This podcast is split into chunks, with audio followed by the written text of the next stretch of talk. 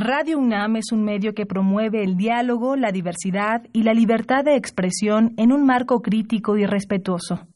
Los comentarios expresados a lo largo de su programación reflejan la opinión de quien los emite, mas no de la radiodifusora.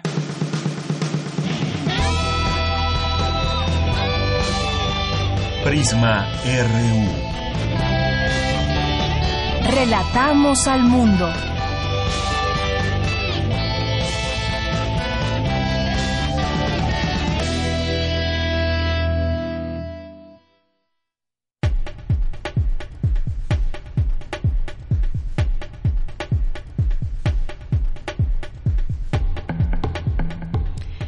Buenas tardes, una de la tarde con cuatro minutos. Bienvenidos sean todos ustedes a Prisma RU que se transmite aquí en Radio Universidad Radio UNAM 96.1 de FM y en www.radio.unam.mx. Es un gusto siempre que estén aquí con nosotros, que nos estén acompañando, que se hagan presentes a través de algunas alguna de las formas de comunicación que tenemos con todos ustedes aquí en esta emisora. 55 36 43 69 es nuestro número en cabina nuestro Twitter es arroba PrismaRU, nuestro Facebook es PrismaRU. Yo soy Deyanira Morán y a nombre de todo el equipo Gracias primero por estar aquí con nosotros y los invitamos a que se queden durante estas dos horas en donde le vamos a presentar varias cosas. Eh, mañana se lleva a cabo la marcha número 41, la marcha del orgullo lésbico gay y es una marcha también donde se defienden derechos, se expresan ideas, eh, se hacen también reclamos cuando no se cumplen los derechos de respeto para toda esta comunidad. Hablaremos del tema con Genaro Lozano que es politólogo e internacionalista, y con él platicaremos sobre estos temas, qué significa y cómo ha ido cambiando a lo largo de todos estos años aquí en México esta marcha, cuánta gente cada vez se une más a esta diversidad. Y también pues hablaremos del panorama que hay para esta comunidad que es parte de esta sociedad que está estamos somos todos esta comunidad también y en donde pues es, vamos a reflexionar de cómo está esta configuración internacional, qué países reconocen los derechos de los homosexuales, qué países no los reconocen, incluso países donde hay pena de muerte. Hablaremos de este tema. Vamos a platicar también sobre el G20 con la doctora Cristina Rosas, eh, que es doctora en Relaciones Internacionales por la UNAM. Eh, nuestro presidente Andrés Manuel López Obrador es el único jefe de Estado que no estará en el G20. Platicaremos al respecto de ese tema. ¿Qué se hace en este, eh, en este grupo? Grupo allá que se lleva a cabo en Japón. Eh, en estas reuniones, cuáles son los temas que se tocan. Vamos a platicar de todo esto con la doctora Cristina Rosas, que es experta en estos temas internacionales. Vamos a tener también aquí en Cultura con Tamara Quirós a Antonio Zúñiga, dramaturgo de la obra Medea. Vamos a tener también eh, Cantera RU con mi compañera Virginia Sánchez. Hoy nos va a presentar en su cantera a Elvira Alarcón de la Facultad de Ciencias, que obtuvo la medalla de oro en ajedrez, modalidad Blitz femenil en la Universidad Nacional 2019. Vamos a platicar también en nuestra segunda hora con Francisco Mejía, doctor en Historia por la UNAM, y con él vamos a platicar sobre el exilio español. Tendremos deportes con Moisés González, tendremos refractario RU con Javier Contreras, maestro en Derecho y profesor de la FESA Catlán, que es nuestro colaborador en temas eh, políticos, y con él vamos a hablar de los, las noticias que hubo durante la semana. Las políticas, las políticas de austeridad son excesivas. Nos preguntamos, México en el G20, un año del triunfo de AMLO. El próximo lunes ya se anunció un festejo. Vamos a platicar de todo esto. ¿Qué balance nos deja hasta hoy? Bueno, pues de esto y más platicaremos hoy. Melomanía RU, ya para cerrar la emisión de Prisma RU con Dulce Wet, jefa de discoteca de Radio UNAM. Así que, pues no me resta más que invitarlos, insistirle a que nos acompañen. Y pues vamos a comenzar desde aquí. Relatamos al mundo. Relatamos al mundo. Relatamos al mundo.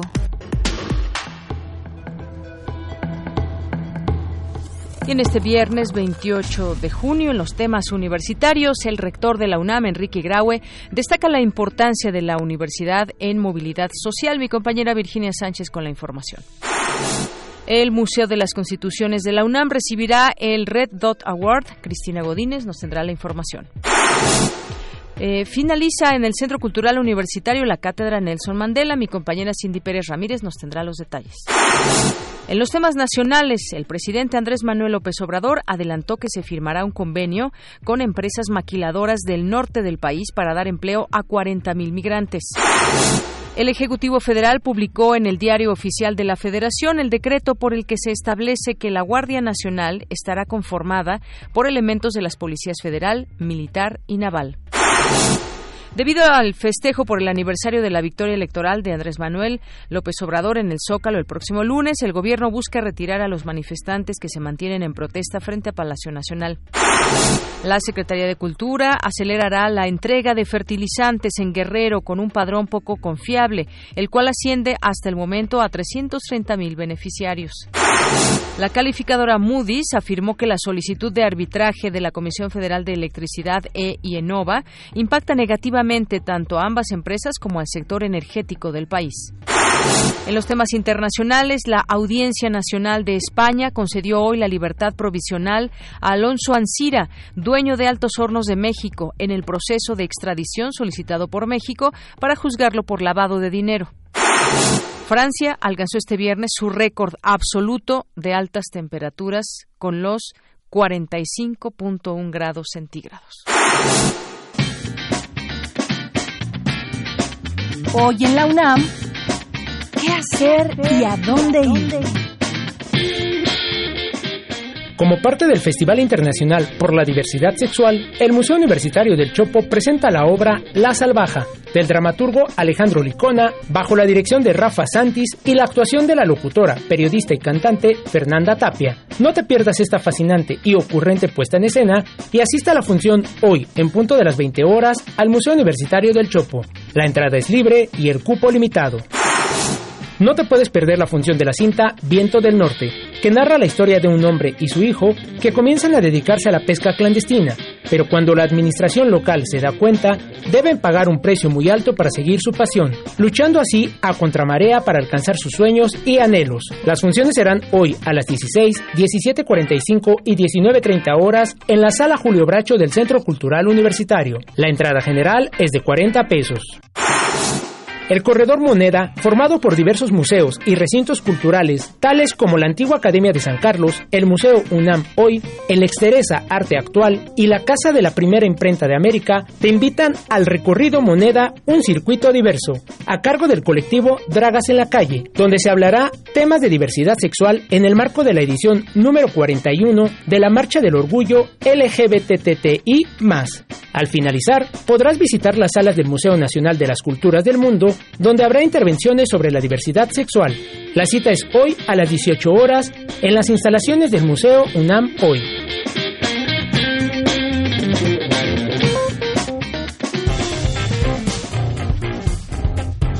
Campus RU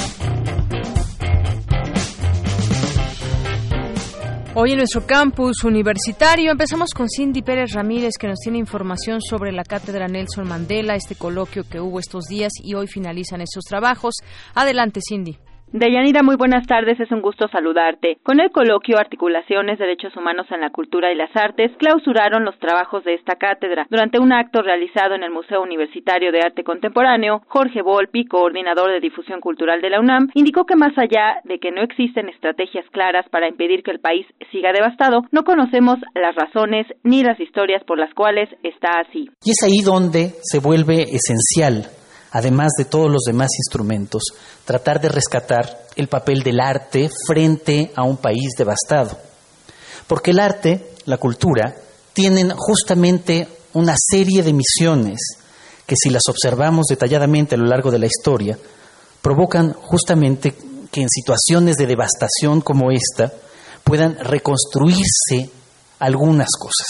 El arte, y eso es como intentamos verlo desde la cátedra, como intentamos verlo desde la universidad, es un instrumento de resistencia, es un instrumento de memoria, es un instrumento de verdad, es un instrumento de crítica, es un instrumento de reconciliación y es un instrumento de imaginación social y de futuro. Entonces, cada uno de estos elementos son esenciales para entender por qué el arte puede desempeñar un papel tan importante en un país devastado como el nuestro.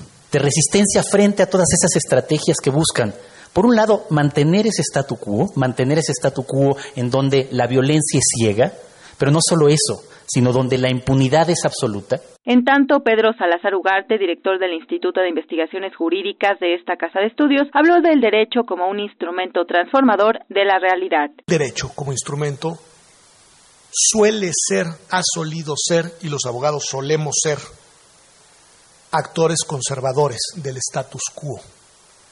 Y eso Marx lo trabajó muy bien, y quien haya leído a Marx lo tiene muy claro derecho, es el instrumento desde los actores de poder para imponer su poder y para contener la transformación. Pero los derechos y el derecho también pueden ser instrumentos transformadores de la realidad. ¿Por qué?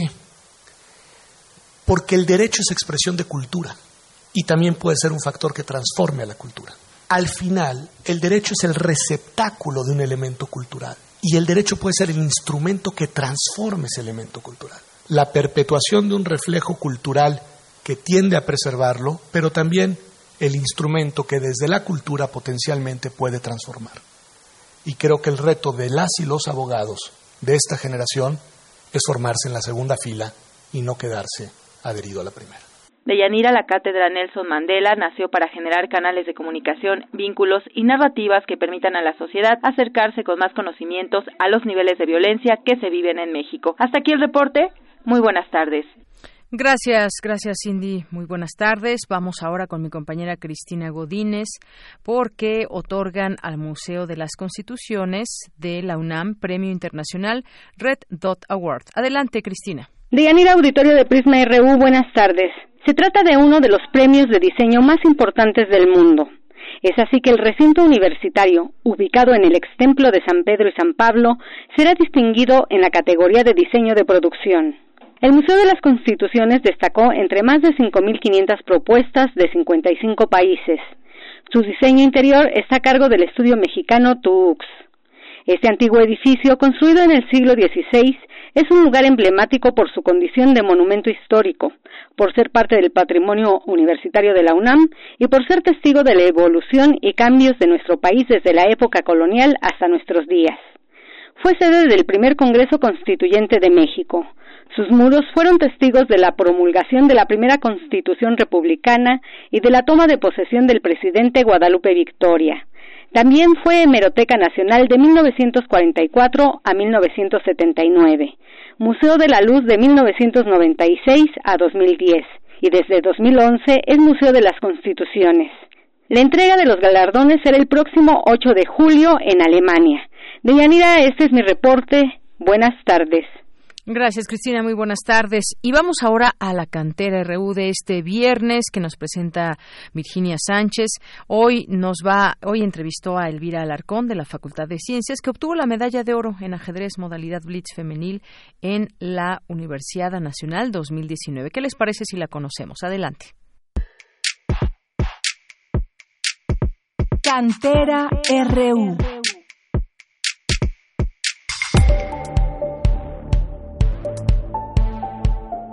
Elvira Alarcón Morales es estudiante de la carrera de actuaría en la Facultad de Ciencias de la UNAM y, como en otros años, obtuvo la medalla de oro en la modalidad Blitz femenil de ajedrez durante la Universidad Nacional 2019. Conozcamos más a esta extraordinaria y triunfadora universitaria.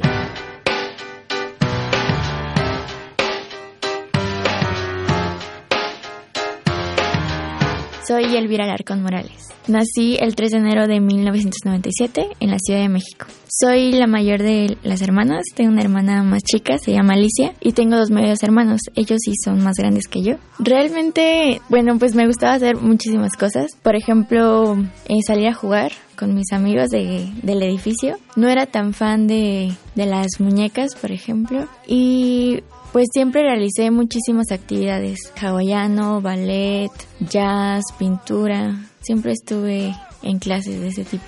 Ingresé desde la preparatoria, estuve en prepa 5. El por qué, bueno, tengo padres de Politécnico. Sinceramente, antes yo tenía la idea de entrar al Politécnico. Sin embargo, en ese momento no estaba tan segura de, de lo que quería y la prepa realmente te muestra todas las posibilidades que tienes, ¿no? Con todas las materias. Entonces me animé a entrar a la preparatoria y realmente no, no me arrepiento en absoluto de, de haber estado ahí. Ya después entré a, a la Facultad de Ciencias, en la carrera de actuaría.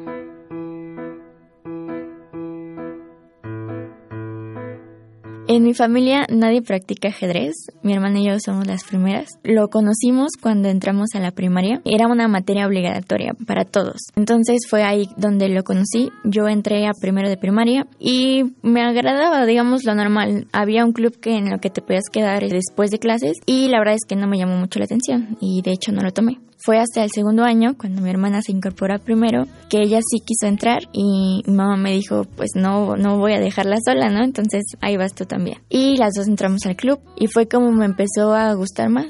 Fue a los nueve años cuando empecé de manera competitiva y pues desde entonces no, no he parado.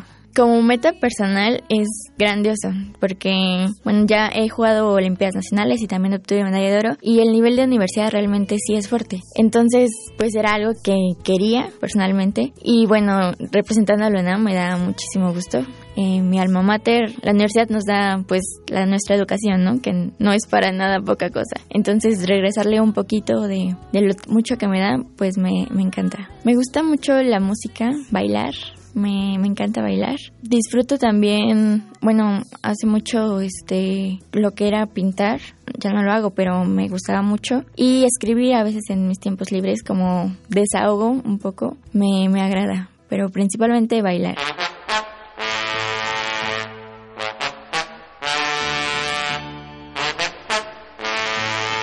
Pues realmente ambos de todo, principalmente el pop en inglés y español y algo de rock también en inglés y español. Bailar me encanta salsa y cumbia. Hay uno que me gusta mucho que he leído muchas veces, se llama Los Diez Negritos de Agatha Christie. Me encantó el final, eh, la vuelta que da la historia, yo creo que sería ese. Me encantaría estudiar una maestría en el extranjero. Eh, ahorita estoy encaminando mis planes hacia ese lado. Y eh, de parte de ajedrez, eh, mi meta es estar en el equipo olímpico. He estado muy cerca en los últimos años y creo que puedo lograrlo. Le agradezco a, principalmente a mis padres. No, no estaría, no habría logrado nada de esto sin ellos. Ellos fueron quienes me impulsaron en, les digo, mis patrocinadores oficiales. ¿no? En los entrenamientos, los torneos, todo definitivamente va para ellos. Obviamente también a mis entrenadores, he tenido eh, varios durante todos estos años. Principalmente el primero, Felipe Hernández, Lenin Velázquez y Benjamín Ongra son los que más han influenciado en mi carrera. A mi familia en general, claro que siempre me han apoyado. Y pues a la UNAM también, eh, últimamente, en estos cuatro años que estuve estudiando con ellos, me apoyaron también para jugar algunos torneos.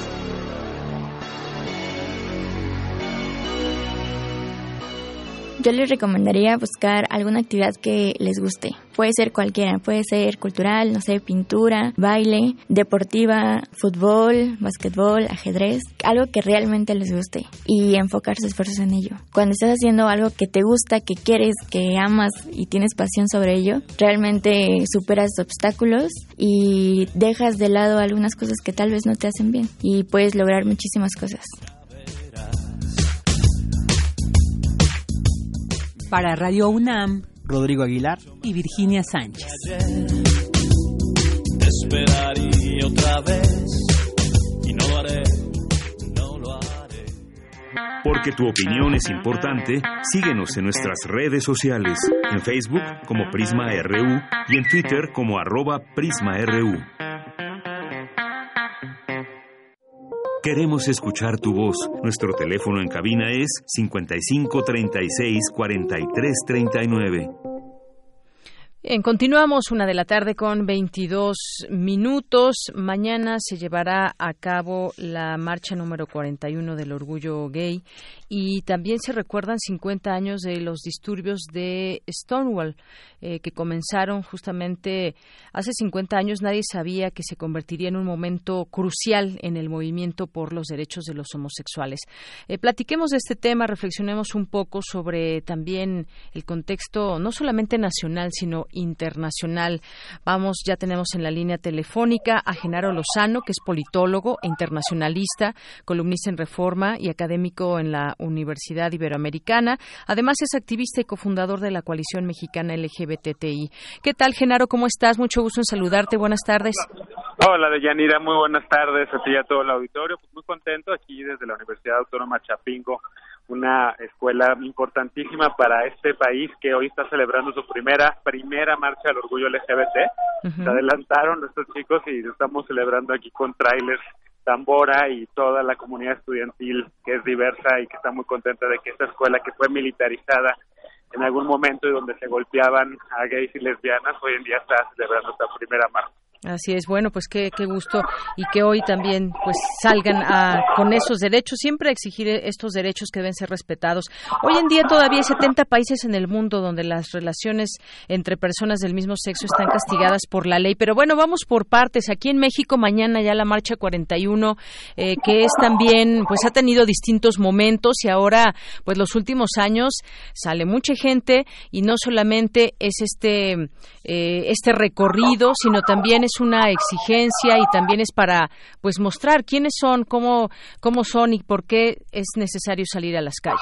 Así es, Deyanira, 41 años ya en la Ciudad de México, desde que en 1978 un valiente contingente de homosexuales y lesbianas ondeara la bandera del arco iris para unirse a la celebración de los primeros 10 años de la, de la matanza de Tlatelolco y lo hicieron ahí precisamente en la llamada Plaza de las Tres Culturas, recordando el movimiento estudiantil y ondeando la bandera a pesar de que muchos adentro de esa conmemoración no querían que estuvieran la diversidad sexual, ellos salieron a partir de ahí y al año siguiente se organizó la primera marcha del orgullo ya en forma, hombres y mujeres que han sido los padres y madres del movimiento de la diversidad sexual en México y que han demandado lo que Nancy Cárdenas en los años 70 nos dijera que era justamente demandar los derechos para todos porque somos ciudadanos mexicanos, somos gays, somos bisexuales, somos lesbianas, somos trans y queremos los mismos derechos para todo el mundo.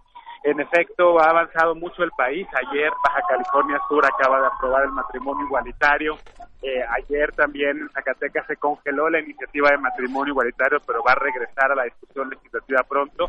Ya son 19 estados de Yanira en México que hay matrimonio igualitario sin discriminación, seis estados que tienen identidad de género tenemos eh, un decreto ya nacional para eh, celebrar, conmemorar el Día Nacional contra la Homofobia, Bifobia, Lesbofobia y Transfobia, decretado el pasado 17 de mayo por el presidente López Obrador. Pero sin duda los retos siguen siendo siendo bastante importantes, siguen siendo fuertes en muchas partes del país. Hay grupos organizados que luchan para tratar de revertir los derechos que se han alcanzado.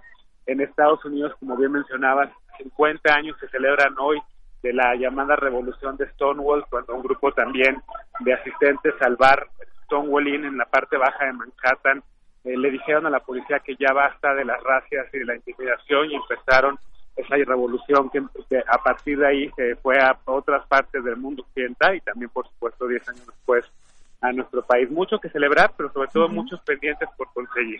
Claro que sí, y además ha sido una lucha larga, una lucha que no ha sido nada fácil, que se ponga, imagínate, en la ley esta permisión de del matrimonio homosexual, por ejemplo, vienen también otras luchas, está el tema de la adopción, por ejemplo, y pues poco a poco se han ido logrando cosas, pero todavía, como bien dices, hay pendientes. Así es, está también eh, una iniciativa, mira, te cuento rápido, una iniciativa iniciativa en el Senado de la República para prohibir las llamadas terapias de conversión, esas ah, terapias a las que muchos padres y madres de familia mandan a sus hijos cuando se enteran que son gays o lesbianas, porque siguen pensando que la homosexualidad es una enfermedad, cuando evidentemente ya no está considerada como tal, al menos desde 1974 por la Asociación Psiquiátrica de Estados Unidos, desde 1990 por la Organización Mundial de la Salud y esta iniciativa lo que busca es darle información a las familias para que puedan incluir, respetar y amar a sus hijas e hijos LGBT. Así es, es una lucha ahí pendiente. Y hablaba también de estos, eh, ya hablando de la reconfiguración eh, del mundo, Genaro, pues la situación de la homosexualidad difiere mucho entre los países. Hay unos que los protegen, que incluyen en sus constituciones la prohibición de discriminar por orientación sexual, a los que establecen pena de muerte, por ejemplo, contra quienes mantienen relaciones con personas de su mismo sexo.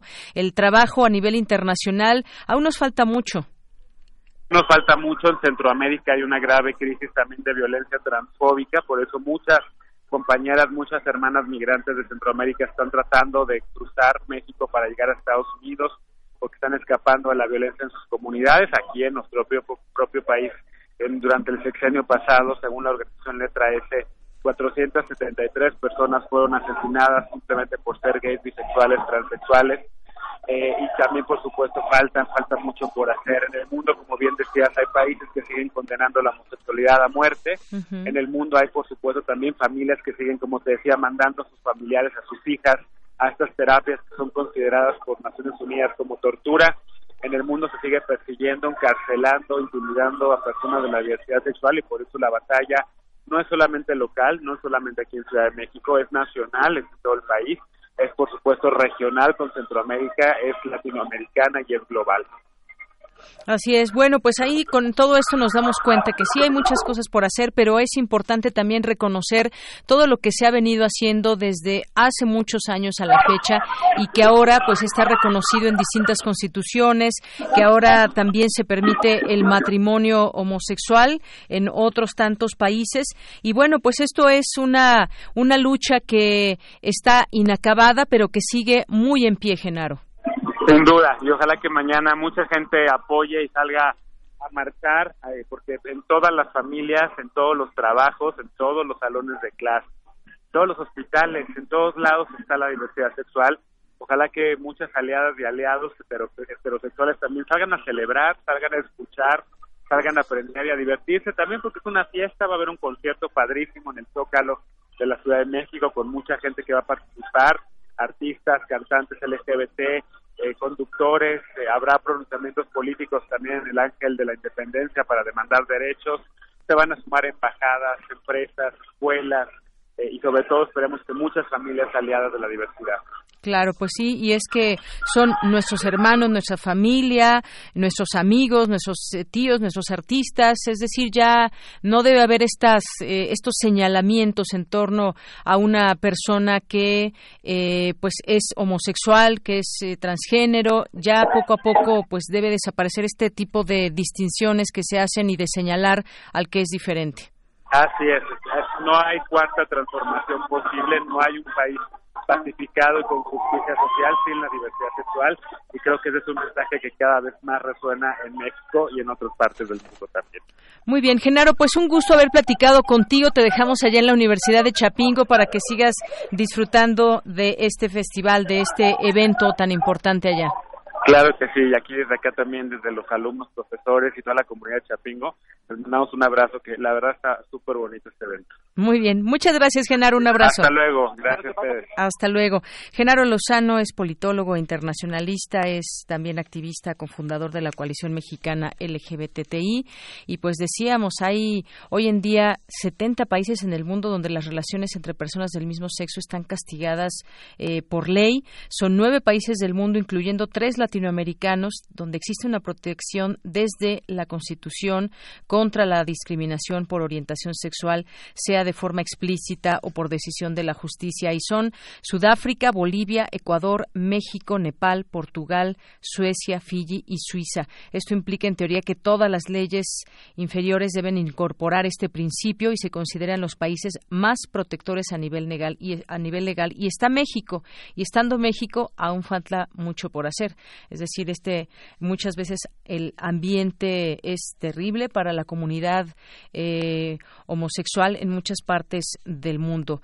Eh, en 70 países las relaciones sexuales entre personas adultas del mismo sexo son ilegales o están penalizadas de facto. De ellos, 26 castigan solo a los varones. 11 países castigan con la pena de muerte a las personas adultas del mismo sexo que mantienen relaciones sexuales consensuadas o esta es una pena posible técnicamente. 26 países tienen penas que van de los 10 años de cárcel a la cadena perpetua, 31 países las castigan con hasta 8 años de cárcel, dos países criminalizan de facto este tipo de relaciones. Así que, pues hay mucho trabajo por hacer a nivel internacional.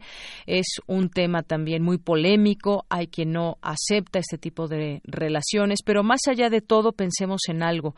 Pensemos en el respeto que le debemos al prójimo, a todas las personas, no importa si es hombre, mujer, si es lesbiana, si es homosexual. Esto pues hay que, hay que hacer una reflexión en torno a ello, el respeto. Quitemos todas estas etiquetas y creo que con el respeto podremos entender muchas cosas. Continuamos. Queremos escuchar tu voz. Nuestro teléfono en cabina es 55 36 43 39. Tu opinión es muy importante. Escríbenos al correo electrónico prisma.radiounam@gmail.com. Una de la tarde con 33 minutos y vamos a platicar de el G20, que se discute en esta cumbre de Japón. Este grupo, esta cumbre anual del grupo de los 20, eh, busca fomentar la cooperación económica global. Sin embargo, también como sabemos, hay muchos funcionarios de alto nivel de varios países en un mismo lugar y también se puede eh, convertir esto en una actividad diplomática formal, pero también informal. ¿Cómo, cómo entender todo lo que pasa en el G20?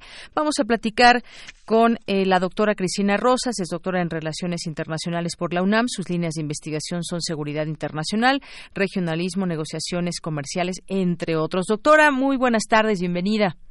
Buenas tardes, Deyanira, un gusto saludarla. Pues igualmente es un gusto saludarla, doctora. Pues cómo ve esta este G20, esta cumbre y en donde nuestro presidente Andrés Manuel López Obrador no va allá, va en su representación el secretario de Relaciones Exteriores, Marcelo Ebrard. Bueno, es una reunión importante porque la coyuntura en la que se lleva a cabo es una coyuntura de conflictos fomentados por Estados Unidos con buena parte de la comunidad internacional. Los temas que se han venido abordando incluyen, por supuesto, los de la guerra comercial que auspicia Donald Trump, guerra comercial que, bueno, ha tenido unos tintes verdaderamente dramáticos en las relaciones entre Estados Unidos y China, pero que también se ha manifestado en otras direcciones, por ejemplo, con los aranceles al aluminio y al acero que se vienen aplicando ya desde hace un tiempo por parte de la Unión Americana. Eh, también está un tema eh, pendiente ahí con Japón, que es el anfitrión de este foro en esta ocasión, la posibilidad de suscribir un tratado de libre comercio entre Estados Unidos y Japón ha sido pues ampliamente estudiada. Sin embargo eh, pues hay también diferencias de opinión porque Donald Trump suele mezclar los temas. Ya lo vimos con México ahora que nos amenazó con aranceles si no atendíamos a satisfacción de lo que exigía Trump el tema migratorio. Entonces él mezcla estos temas ahora pues está eh, pues tratando de castigar a Japón por el tema de las bases militares estadounidenses. Quiere que Japón asuma más financiamiento de las mismas y entonces está mezclando temas de seguridad con temas de comercio. Eh, eh, los grandes tópicos de esta cumbre, bueno, como decíamos, incluyen los de guerra comercial de Trump contra, pues, prácticamente todos los participantes y también incluye el tema migratorio, que pues es una prioridad internacional. Antes los ojos del mundo estaban puestos en Europa por la crisis siria, iraquí, pero pues ahora con lo que está sucediendo en México y, la problemática en la relación bilateral con Estados Unidos y también con América Central, pues eh, tiene tiene un, un, nuevo foco de preocupación. Eh, estos serían pues algunos de los aspectos que se han venido debatiendo en esta cumbre. Así es. Entre los temas eh, que se estarán discutiendo entre hoy y mañana hay temas de comercio, inteligencia artificial, por ejemplo, el empoderamiento de las mujeres, cambio climático y se habla de que si los integrantes del grupo logran un consenso en estos temas, emitirán una declaración conjunta cuando termine la cumbre. ¿Esto qué tanto compromete, qué tanto, eh, pues más allá de discutir estos temas, cómo es ese avance? Por ejemplo, pienso en el cambio climático. Sí, es, es difícil porque se ha observado una tendencia a nivel del derecho internacional, el cambio climático lo ilustra muy bien, pero no es el único tema, en donde los países están tratando de evitar tratados jurídicamente vinculantes. ¿Por qué? Pues porque un tratado jurídicamente vinculante obliga y también entraña sanciones si no lo cumplimos. Entonces, lo que estamos viendo a nivel de las negociaciones en materia ambiental es que se está apostando más a, acuerdos voluntariosos, o sea, lo cumplo si quiero, pero si no lo cumplo no me castiga, no, no pasa, nada. claro. Eh, eh, eso, eso es bastante grave porque sí pasa algo, sí pasa mucho. Digo, la contaminación sigue devastando al entorno ambiental, seguimos teniendo y viviendo y sufriendo las consecuencias del calentamiento global y ya es muy difícil que alguien en su sano juicio niegue que esto está ocurriendo. Digo, todavía escuchamos de repente algunos líderes políticos que insisten en que el calentamiento global es un mito, pero pues las evidencias científicas y físicas son eh, son más que evidentes. Ahora en el G20 pues tenemos a los países que más contaminan el mundo, la República Popular China y Estados Unidos. Pero pues a mí me parece que una declaración desde el G20 va a ser una declaración voluntariosa, es decir, no es obligatorio cumplirla, si digamos tiene cierta autoridad moral y que las 20 naciones más importantes del mundo establezcan eh, o pongan atención o pongan el acento en el problema, pero a mí me gustaría ver más un compromiso jurídicamente vinculante al respecto. Así es. Y, y, sí, efectivamente, este caso que tocábamos del cambio climático, de pronto puede verse un consenso difícil. Eh, por ejemplo, el presidente francés Emmanuel Macron ha amenazado con rehusar a firmar cualquier declaración que no atienda apropiadamente el cambio climático. Y conocemos, por ejemplo, la postura de Donald Trump, que además, antes de viajar a Japón, a Osaka, criticó ya a este país, Alemania, la India, que son países aliados de, de él. Y luego vengo a pensar también en todo este tema de México y China. ¿Qué tanto, y ahí entro en esta parte, eh, hemos visto ahí a los jefes de Estado, en el caso de México, pues no va el presidente, pero va el secretario de Relaciones Exteriores. ¿Qué tanta posibilidad hay también de estas reuniones donde se lleguen a acuerdos ya, digamos, entre los países que acuden, a lo mejor México-China, en este eh, tema que hay, esa posibilidad comercial de la cual ya hemos hablado en otro momento, doctora? Bueno, yo creo que es importante tener en cuenta que aquí en este tipo de foros se espera la visita de mandatarios. y, y, bueno, de hecho escuchamos de parte de un viceministro japonés que deploraba la ausencia del presidente de México. El presidente de México no ha viajado en estos siete meses de gobierno a ninguna parte del mundo, se ha abstenido de darle la importancia que merece a foros como el de Davos, el Foro Económico Mundial, o este, el G20 eh, yo siento que el presidente de México sí necesita un mayor aprendizaje y entendimiento sobre la importancia de estos foros, porque la comunidad internacional está esperando que el presidente de México se pronuncie respecto a las políticas en materia de inversión, respecto al tema del aeropuerto internacional de la Ciudad de México, la reestructuración de Pemex, y si él no habla, si él no va, pues eh, evidentemente esto genera desconfianza y nerviosismo en los mercados. No es lo mismo que vaya a Ebrar el gobierno de Japón dijo que pues era bienvenido, por supuesto, el canciller mexicano y que iba a tener acceso a todos los foros, pero eso no es cierto. Como es una cumbre de presidentes, primeros ministros, hay foros en los que no se espera que esté propiamente eh, un funcionario de ese nivel, sino que esté el mandatario. Recordemos también que los asiáticos son muy especiales, ellos no miran al mundo con nuestros ojitos occidentales, sino que para ellos es muy importante el tete a tete, el contacto con la persona, el compromiso verbal, moral que se puede establecer y, y, bueno, el que el presidente de México no esté, pues impide precisamente este tipo de diálogo. El canciller Ebrard, pues ha anunciado que ha tenido reuniones con algunos de los líderes del G20. Está muy bien, pero él no tiene la investidura para cerrar tratos. Digo, por supuesto, tiene comunicación con el gobierno federal, con López Obrador, pero él no tiene la investidura en un momento dado para tomar decisiones que podría, que sí podría hacer Andrés Manuel. Entonces, eh, siento que nuestra ausencia es lamentable, estamos desapareciendo del mundo y, eh, bueno, yo espero que se recapacite, que por ejemplo en septiembre próximo, cuando tenemos la Asamblea General de Naciones Unidas, el presidente López Obrador haga acto de presencia, porque es una tradición que cuando tenemos cambio de gobierno, en el primer año de gobierno, el presidente en turno viaja a la Asamblea General de Naciones Unidas en Nueva York. Así es. Bueno, pues ahí está, sí, también es, quería preguntarle, esto es importante conocer su opinión sobre esta cumbre donde se reúnen justamente los mandatarios, los jefes de, Estado y si bien pues se puede haber algún representante, pues ahí vemos, están todos presentes en esta, en esta ocasión y pues bueno, ahí en su representación va Marcelo Ebrard, el secretario de Relaciones Exteriores. Por otra parte, doctora, los encuentros bilaterales que serán importantes también, el encuentro encuentro eh, principal será el de Donald Trump con Xi Jinping de China eh, mañana sábado. Y bueno pues de ahí sabemos de las recientes disputas económicas entre Washington y Pekín y que han resultado en una imposición mutua de aranceles. Por ejemplo se espera quizás bueno por lo menos se tiene curiosidad de que qué pasa con ellos.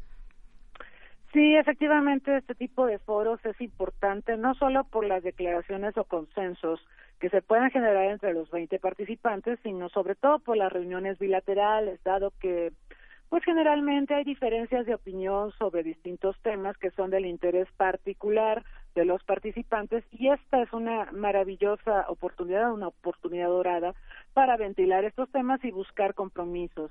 Efectivamente, de lo más esperado en esta cumbre de Osaka del G20 es la reunión entre el presidente de China, Xi Jinping, y el presidente Trump, porque ellos pues están encabezando una guerra comercial que no le hace ningún favor al mundo. Y eh, va a ser una reunión difícil porque además, como decíamos hace un rato, Trump suele mezclar los temas. Trump pues quiere, por ejemplo, endurecer la política contra Irán, que es un aliado de China. Entonces yo me espero que va a empezar a, a mezclar temas para tratar de torcer el brazo al presidente de China, eh, pero mientras tanto tenemos una guerra comercial eh, bastante, bastante costosa para la comunidad internacional. Y bueno, a mí lo que me preocupa es que Trump es un presidente que va a la guerra comercial. Digo, hemos conocido otros mandatarios estadounidenses que amenazan con sancionar, que amenazan con retirarse incluso de organismos internacionales, pero Trump hace hace efectivas sus amenazas. Él se retiró del TPP, él renegoció el Telecán y, y, fijó un tratado de libre comercio con México y Canadá como él lo quería, con los contenidos que él quería. Él impuso los aranceles al acero y al aluminio a todos sus socios comerciales, sin importar si tenía Estados Unidos o no con ellos tratados de libre comercio. Y ahora encabeza esta guerra comercial contra China. Entonces, es un personaje que va a la guerra comercial, eso no hay que perderlo de vista. No le importan las consecuencias, no le importa lo que opinen sus asesores, no le importa cuánto daño le pueda hacer a la relación bilateral, trilateral o multilateral con sus socios. Y yo me espero una reunión muy ríspida el día de mañana entre el presidente chino y el presidente de Estados Unidos. Bien, eso eh, también estaremos por verlo y algunos y digo insisto en Estados Unidos por eh, por todo esta por quién es Trump y por las relaciones que tiene con el mundo también tendrá reuniones con otros líderes como el príncipe heredero de Arabia Saudita Mohammed bin Salman eh, se reunirá también con con Vladimir Putin por ejemplo según se tiene en la agenda. También interesante este encuentro doctora. Sí, bueno, la reunión con el príncipe de Arabia es muy interesante porque antes hubo un problema muy grave de secuestro de este periodista y, su muerte que, que dañó mucho la relación bilateral. Y bueno, en la foto de familia, como le llaman los medios, la foto donde aparecen todos los líderes del G20, que por cierto es una foto muy masculina, yo nada más veo a Angela Merkel y a Teresa May, puros hombres. Pero aparte de eso, vemos lado a lado al príncipe de Arabia con Donald Trump y, además hay otras fotos donde se les ve dialogando de manera muy cordial, ¿no? Cuando en otros momentos Trump había hecho cualquier cantidad de amenazas feroces al régimen de Arabia. Entonces, eh, eh, llama la atención, ¿no? La cordialidad con la que aparecen. Eh, efectivamente, también parece ser que está programada una reunión con Putin, eh, reunión que se va a producir después de este comentario absurdo y hasta de mal gusto, en mi opinión, eh, sobre lo que le dijo, le dijo que no interviniera otra vez en las elecciones de Estados Unidos. Me parece hasta, bueno, terrible, risible, de muy mal gusto. Dirigirse así a un líder del tamaño de Vladimir Putin y también es como autogol, ¿no? Es como reconocer, bueno, ya interveniste en la pasada, ya no te metas en. O sea, que según una manera de broma, pero pues... Pero qué horror. Sí, sí. Y además muy patán. Eh, Donald Trump de repente para las fotografías empuja a otros líderes. o les dice dónde se sienten. Exacto, les dice dónde se sienten. ¿Qué es esto? Es decir, hay, hay un protocolo internacional que hay que, cumplir por la investidura. Digo, Donald Trump no es el empresario X de una empresa fantasma, es el presidente de Estados Unidos y todos esperaríamos que se comportara a la altura de las circunstancias. Pues sí, ni siquiera eso que se puede comportar, eh, comportar en una cumbre tan importante con tantos jefes sí, por eso, de Estado. por eso pusieron el globo este del bebé Trump, ¿no? Porque es como un niño berrinchudo. Así se comporta en foros internacionales de esta envergadura. Así es, doctora, pues un gusto como siempre platicar con usted ahora con este tema de esta cumbre del G20 y pues ya veremos qué sucede entre hoy y mañana. Estaremos ahí pendientes eh, de ver qué emana de estas reuniones bilaterales, de esos encuentros que hay y cómo se sigue comportando el señor Trump. Sí, claro que sí. Muy bien. Doctora, gracias. Gracias a usted. Hasta luego, muy buenas tardes. Fue la doctora Cristina Rosas, doctora en Relaciones Internacionales por la UNAM, y este tema eh, de la cumbre del G20 y pues eh, la no participación del presidente de nuestro país, que pues bueno, hay muchas voces también ahí que señalan, pues bueno, en realidad y pues sí, ha sucedido en algún momento, más allá de este encuentro, a qué se llega en estas cumbres. Sin embargo, pues bueno, es, es un momento, son días importantes en donde se pueden, pueden convivir un rato ahí los jefes de Estado, sobre todo pues estas eh, potencias o estas, bueno, algunas de las potencias más importantes de, del mundo y en ello está México. ¿Cómo ven a México desde, desde el exterior, desde esas, eh, desde estos lugares? Desde estos eh, gobiernos que tienen eh, a bien participar en esta cumbre. Son varios los temas y también veremos qué se acuerda en cada uno de ellos. Así que, pues ahí estaremos pendientes. El lunes, el lunes continuaremos platicando sobre esta cumbre. Continuamos. Porque tu opinión es importante, síguenos en nuestras redes sociales, en Facebook como Prisma RU y en Twitter como arroba PrismaRU. Queremos escuchar tu voz. Nuestro teléfono en cabina es 55 36 43 39.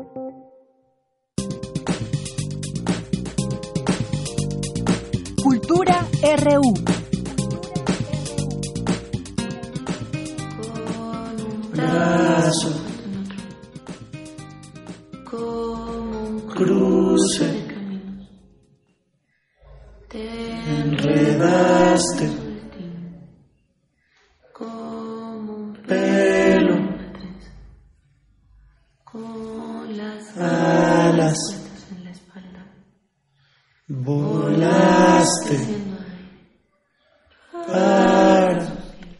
Estamos en Cultura. ¿Qué tal, Tamara? Muy buenas tardes. Deyanira, muy buenas tardes a ti y a todos los que nos acompañan esta tarde. Es momento de iniciar nuestra sección de Cultura de este viernes.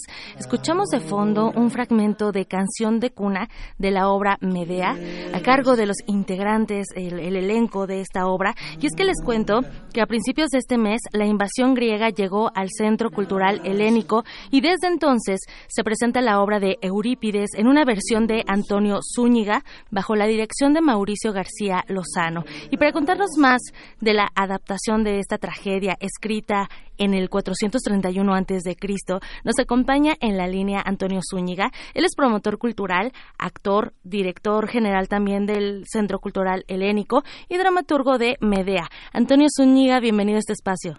Hola, ¿qué tal? Este, muchas gracias por la invitación.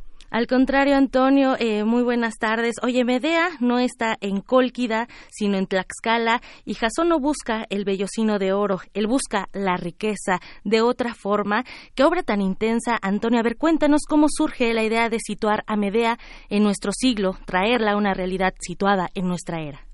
Eh, creo que todo el mérito lo tiene Eurípides y su potente poética que hace dos mil años eh, fundó y creó desde la dimensión de un personaje que ha sido, para bien o para mal, vigente todos estos siglos.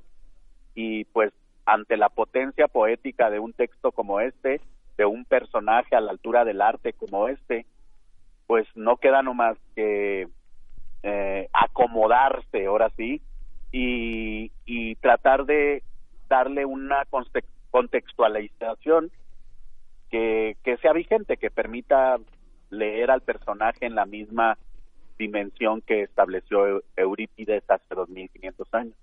Excelente. Antonio, esta es una obra que, bueno, habla también, eh, que toca, eh, entre otros temas, la trata de blancas, la lealtad, también el amor, el desamor, eh, de la condición femenina, pero también de las masculinidades.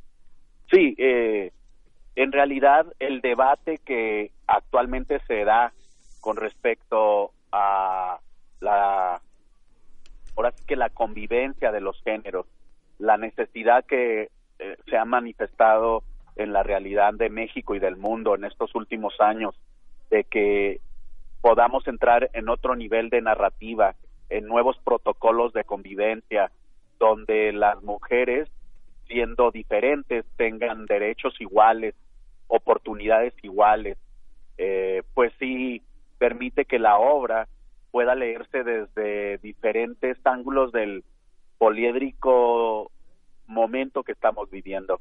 Y entonces, eh, efectivamente, lo que sucede es que la obra, tocando el eje central Medea, se, se logra esparcir para poder mostrarnos la realidad de las paternidades, de la relación machista, de la situación de los hijos, etcétera. Es en realidad una obra muy completa, por eso es un clásico.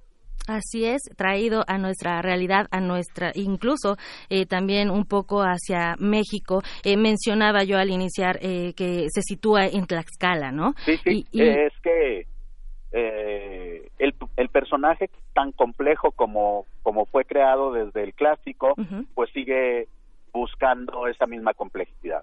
Exacto. Y Medea era una bruja, era una bruja blanca, era una divinidad, era, una deidad de su época a la que llegaban los hombres para pedir eh, encantamientos, para pedir que ah, hiciera uso de su magia para favorecer su poder. Y cuando Medea reconoce en los ojos de Jasón el amor de su vida, ella decide poner todo su poder, todo su conocimiento toda su magia para favorecer el ascenso de Jasón y buscando una situación equiparable, pero que también fuera real y que también pudiera marcar un signo un tanto eh, incorrecto políticamente hablando, pues pensé que Medea fuera una especie de madrota que ayuda a Jasón a conquistar territorios. Todos sabemos que en el negocio de la trata hay involucrado mucho poder, mucho dinero, mucha mucha influencia.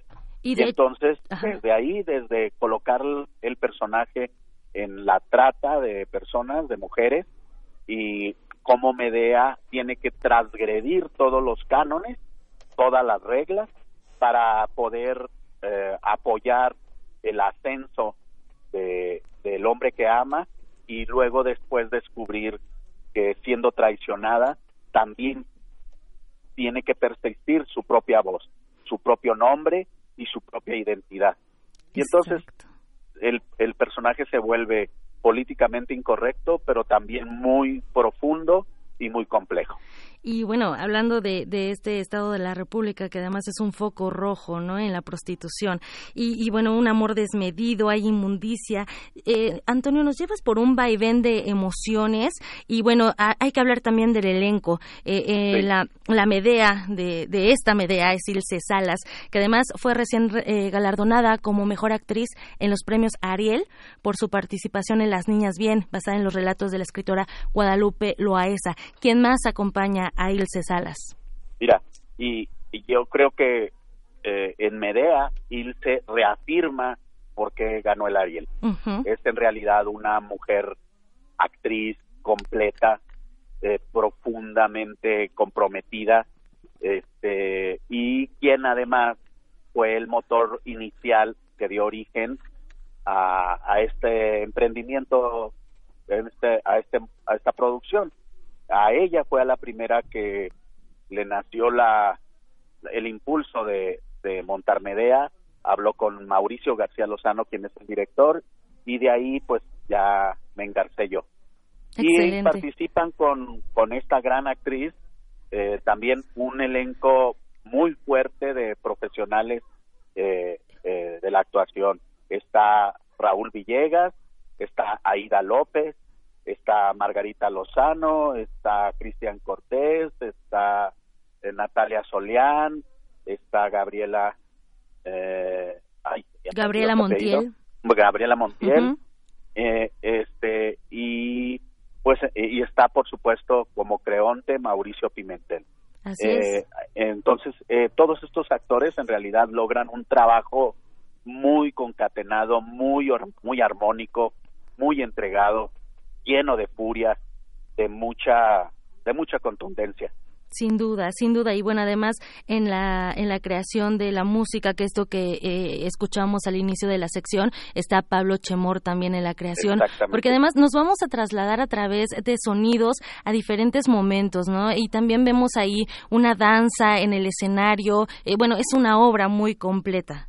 Muy completa y en verdad de una factura artística muy relevante. Yo creo que cualquiera que pueda venir a acompañarnos al Pro La Gruta del Centro Cultural Helénico se va a ir con una reflexión muy grande sobre la realidad de México y del mundo y sobre la situación de la mujer, de los procesos de empoderamiento de la mujer que son tan necesarios y que deben abrir cada vez más espacios. Sin duda, y bueno, para la gente que nos escucha, Medea se está presentando los viernes a las 7 y a las 9 de la noche, los sábados a las 5.30 y 7.30 y los domingos a las 6 de la tarde, una duración aproximada de 90 minutos y también eh, es para mayores de 13 años. Antonio Zúñiga, bueno, el Teatro Helénico siempre nos ha abierto eh, a, todo el auditorio eh, sus puertas, siempre nos han mostrado su cartelera y la calidad de obras que, que presentan. ahorita tiene tienen bastantes obras, La Trataría de Improviso, eh, Humedad, Las Man Standing, la recién estrenada. Para niños tenemos Conrad, este, los sábados y domingos a la una. En realidad contamos con una programación muy cuidada, muy potente y este y que además los recibimos en un espacio que está cada vez más hermoso. Sí, sin duda. A nosotros nos encanta ir al Helénico, eh, también la, recién estrenada La Gota y el Mar. Y bueno, esperamos eh, hablar de Vicent Girasoles contra el Mundo con Mario Iván Martínez, el próximo estreno. Sí, este, los esperamos. Revisen por favor nuestra cartelera para que si se me pasó alguna, la, las puedan conocer. Tenemos una cartelera muy amplia y estamos con los brazos abiertos esperándolo. Muchísimas gracias, Antonio Zúñiga. Mientras tanto, les dejamos pues con esta propuesta, ¿no? Medea para que vayan al, al foro La Gruta. Muchísimas gracias por acompañarnos y por hablarnos de esta obra. Un abrazo a todos. Gracias. Hasta luego. Y bueno, Deyanira, nos despedimos con esta opción de teatro. Les deseamos que tengan una excelente tarde. Escuchamos a Antonio Zúñiga, él es promotor cultural, actor, director general del Centro Cultural Helénico y también dramaturgo de Medea. Muchos saludos a quien nos escucha desde su coche, desde su casa, en la oficina, donde sea que estén. Ahí les mandamos muchos saludos, muchos abrazos sonoros también. Claro que sí, síganos escuchando porque después del corte tenemos todavía una hora más de Prisma RU. No se vayan, regresamos. Prisma RU. Relatamos al mundo.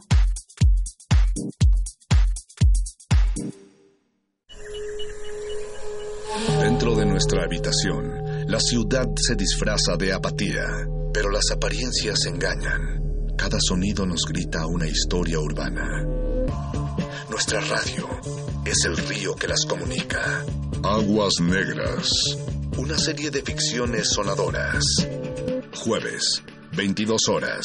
por resistencia modulada. 96.1 de FM. Radio UNAM. Experiencia sonora. ¡Ven! Siento mundos diferentes. ¡Ven! ¡Wow! Ya son 24 años de disfrutar el Festival Internacional de Cine para Niños. ¡Nota Niños! ¡Ven! El PT seguirá de tu lado. Fue mucha la confianza depositada en el Partido del Trabajo, la cual se traducirá en respetar y honrar el mandato del pueblo. El cambio que tanto anhelamos. Asumamos juntos el reto que representa la nueva etapa de México. Participa, acércate al Partido del Trabajo. Vamos a cumplir lo prometido. No te vamos a fallar. El PT está de tu lado. En la Secretaría de Marina trabajamos todos los días para fortalecer a nuestra nación. Personal naval y civil tiene el compromiso de construir un país próspero y pacífico. Mujeres y hombres cumplen su trabajo en igualdad de oportunidades, con pleno ejercicio de sus derechos humanos y laborales. Personas que brindan seguridad y confianza a la sociedad para juntos servir a México. Secretaría de Marina. Gobierno de México. Desde Barcelona llega un carro de sonido al que se han subido artistas de distintas ciudades. Cada viaje es un amortiguador y un pretexto para bailar. Intersecciones trae para ti la música de Valcumbia. Música sin fronteras. Viernes 28 de junio a las 21 horas en la sala Julián Carrillo, donde la música converge. Entrada libre. Radio UNAM.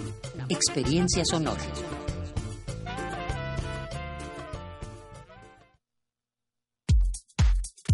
Tu opinión es muy importante. Escríbenos al correo electrónico prisma.radiounam@gmail.com.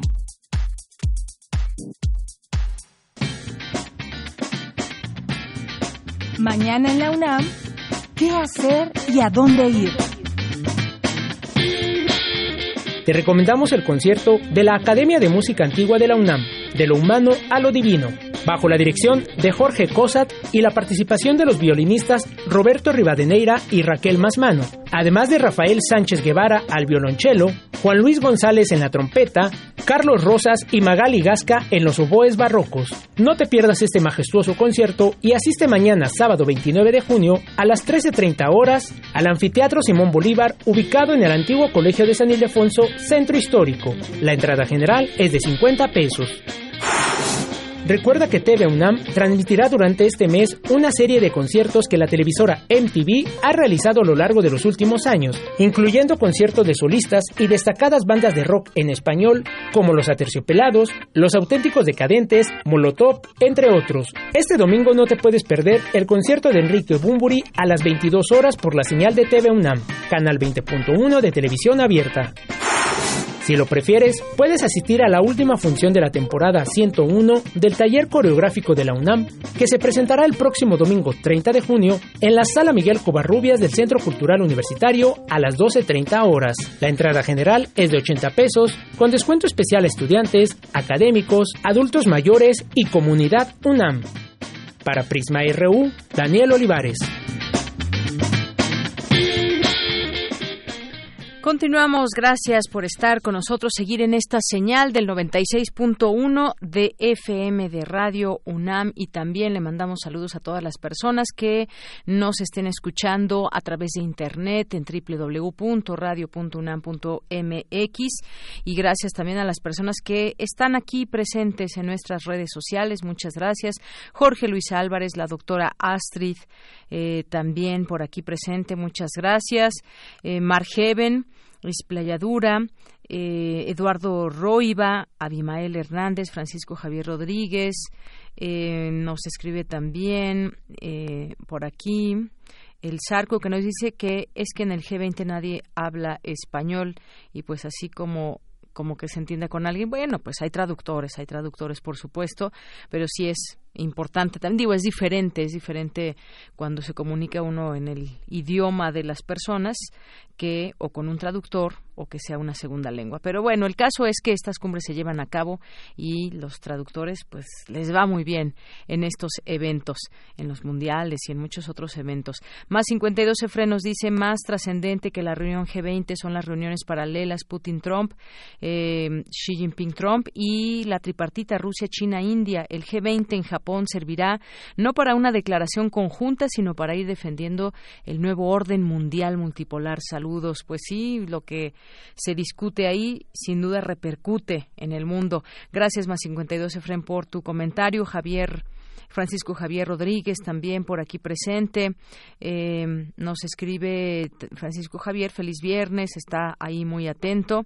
Román Hernández García, Tochtli, César Alberto, que nos dice saludos a los amigos de Prisma RU, por supuesto a toda la banda LGBTT pero no, pero no solo hoy, sino siempre. Efectivamente, gracias César Alberto, Francisco Javier, Mónica de Aguilar, Dice mi alma mater vestida de arcoíris, qué gran honor, y es que el escudo de la UNAM hoy está al fondo con los colores de esta bandera que reconoce los derechos de los homosexuales.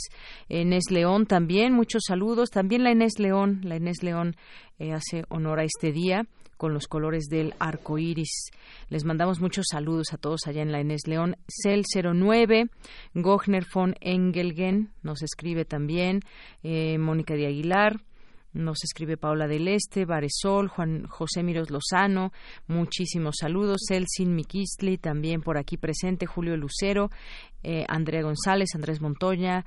Muchas gracias a todas las personas que se unen aquí a este programa y que se hacen presentes a través de un tuit, una llamada. Recuerda nuestro número en cabina 5536-4339. Vamos a continuar con la información de hoy.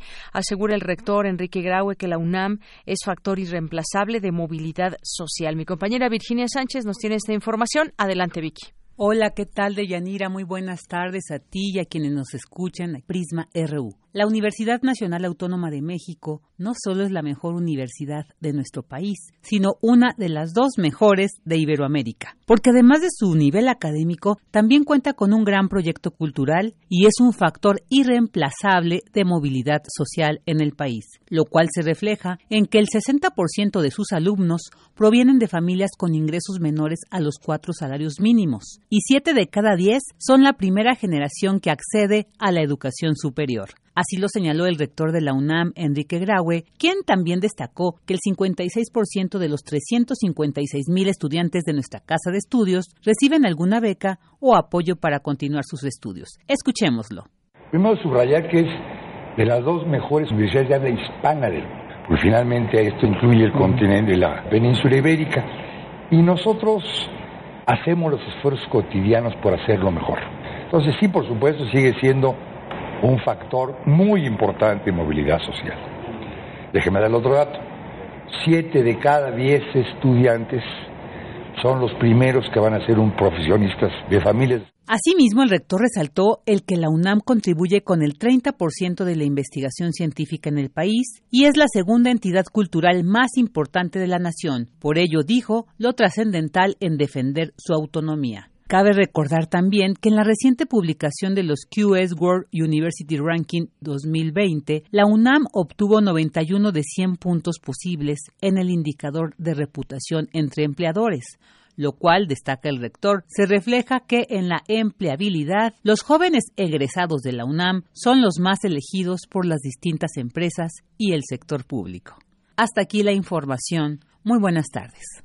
Gracias, Vicky. Muy buenas tardes. Vamos ahora con Dulce García. Señalan académicos de la UNAM que es necesario analizar la figura del migrante si se quiere acabar con racismo y xenofobia. Adelante, Dulce. Deyanira, muy buenas tardes a ti al auditorio de Prisma RU. En el marco del ciclo de conferencias Miedo a los inmigrantes en México, implicaciones psicosociales y jurídicas de la xenofobia, Alejandro de la Peña Rodríguez, académico de la FESA Catlán, habló del significado del miedo a los extranjeros como si fueran estos una amenaza y algo desconocido para los otros. Añadió que el marco jurídico sobre migración puede impactar en el desarrollo de problemáticas sociales como la xenofobia y el racismo. Es un proceso social de construcción de la diferencia. ¿Ok? Aunque en el centro siempre le ponemos el miedo, el tema central es que estamos construyendo la diferencia, es decir, quiénes somos nosotros y quiénes son los otros. Y ese es un proceso social y cultural, ¿ok? Y es muy importante porque eso significa que no proviene de la naturaleza de la biología o de cualquier eh, proceso que está fuera de nuestro control, sino que viene de decisiones que toman seres humanos y ideas que empujan seres humanos, ¿ok? Y en ese sentido, eh, eh, y esa conceptualización es, es muy potente, ¿por qué? Porque eso significa que así como las pudimos crear, también las podemos echar para atrás con lo que hacemos y dejamos de hacer. Dijo que dichas problemáticas se traducen como acciones concretas de discriminación y violencia en contra de los extranjeros. Es un tema que tal vez no es tan vigente en nuestra discusión pública, pero que en otros países, en Europa, en Estados Unidos, donde hay una alta diversidad cultural y nacional, se ha discutido mucho. Eh, y en México apenas está empezando a surgir como un problema. Y solamente como para poner dos ejes de pensamiento y de reflexión, autores que estudian el racismo y la xenofobia como una forma del racismo. Nos hablarían Van que dice, bueno, los, el miedo hacia lo otro se construye sobre representaciones, maneras de pensar las cosas, ¿no? Entonces nos construimos al extranjero como algo que, por ejemplo, típicamente en México nos viene a conquistar, ¿no? Y entonces cualquier persona que sea güerita de ojo azul que mida más de un 80 seguramente viene a querer quedarse con nuestras cosas y a conquistarnos, ¿no? Eh, pero por otra parte, ahora estamos empezando a ver esta construcción de los centroamericanos como gente que nos puede eh, hacer algún tipo de daño y que los mismos centroamericanos nos platican cómo son representados. Dicen, cuando yo digo soy hondureño, soy nicaragüense, soy guatemalteco, soy salvadoreño, dicen, ah, ¿y tú conoces a las maras? Ir Auditorio de Prisma RU, el académico dijo que la concepción del extranjero puede resultar muy arbitraria y por ello conllevar problemáticas de discriminación, por lo cual el tema debe seguirse discutiendo. Este es el reporte. Muy buenas tardes. Gracias, Dulce. Muy buenas tardes. Relatamos al mundo. Relatamos al mundo. Porque tu opinión es importante, síguenos en nuestras redes sociales, en Facebook como Prisma RU y en Twitter como arroba PrismaRU. Internacional RU. Los derechos humanos más básicos podrían no sobrevivir al cambio climático, algo que afectará especialmente a las personas más vulnerables de los países más pobres. Esta es una de las principales conclusiones del informe del relator especial de la ONU para la pobreza extrema y los derechos humanos, Philip Alston. El presidente de Rusia, Vladimir Putin, y su homólogo estadounidense, Donald Trump, dialogaron sobre el desarme en Siria y la crisis en Venezuela y Ucrania, así como las tensiones entre Estados Unidos e Irán en el marco de la cumbre del G20 que se celebra en Osaka, Japón. Escuchemos a Donald Trump. Tenemos muchas cosas que discutir, incluyendo el comercio, incluyendo algo de desarme, un poco de proteccionismo tal vez, de una manera muy positiva. Vamos a discutir muchas cosas diferentes. Tuvimos una gran reunión, hemos tenido muy buenas relaciones y esperamos pasar un buen rato juntos. La senadora Kamala Harris arrolló a su contrincante Joe Biden, el vicepresidente de Barack Obama y favorito en los sondeos, en el segundo debate demócrata para elegir al candidato en las elecciones presidenciales de Estados Unidos de 2020 darle esto al vicepresidente Biden. Hemos escuchado esto, que no creo que usted sea racista. Y estoy de acuerdo con usted cuando usted se compromete a la importancia de buscar ese, ese término medio. Creo también, y esto es muy personal para mí, y creo que me dolió también bastante, escucharle que usted hablaba acerca de la reputación de dos senadores estadounidenses que crearon la reputación de ellos y toda su carrera en la segregación basándose en la raza en nuestro país. No era solamente esto, sino también que usted también trabajó con ellos para ah, aprobar ciertas leyes. Esta semana, en gran parte del territorio español, se vive una ola de calor sin precedentes, con 43 grados como temperatura máxima, que ya cobró dos víctimas mortales. Habla Julio Díaz Jiménez, científico de la Escuela Nacional de Sanidad del Instituto de Salud Carlos III.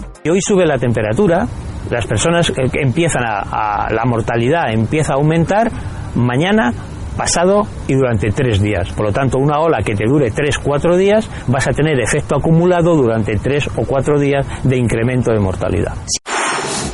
el gobierno de Cuba anunció un incremento de los bajos salarios estatales y las pensiones, dentro de un paquete de acciones para impulsar la economía del país, que afronta una grave crisis económica.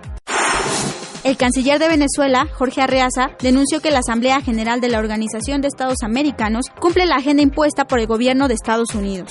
Key outcomes in 2019, ¿no? Los resultados de la acción de Estados Unidos. El señor Juan Guaidó anunció su presidencia interina bajo el amparo de la Constitución venezolana. ¿eh? Que un resultado de la política contra Venezuela, de la bloqueo contra Venezuela, es que un señor se autoproclamó presidente. Y luego dice que ese señor lo reconocieron 54 países. Otro resultado de la política exterior, que Trump recibió las credenciales, que más de mil, sea, fíjense, más de mil miembros de las fuerzas militares venezolanas han desertado, han traicionado eh, la constitución y el país. Con audios de Euronews, las breves internacionales con Natalia Pascual. Continuamos, gracias por las breves internacionales, Natalia, y vamos ahora a platicar sobre el exilio español. Ya está en la línea telefónica el doctor Francisco Mejía. Él es doctor en Historia por la UNAM, investigador del Centro de Investigación sobre América Latina y el Caribe. Es especialista en exilio republicano español en América Latina. Su publicación más reciente es México y España, Exilio y Diplomacia 1939-1941. ¿Qué tal, doctor? Bienvenido, muy buenas tardes. Buenas tardes, Deyanira. Muchas gracias.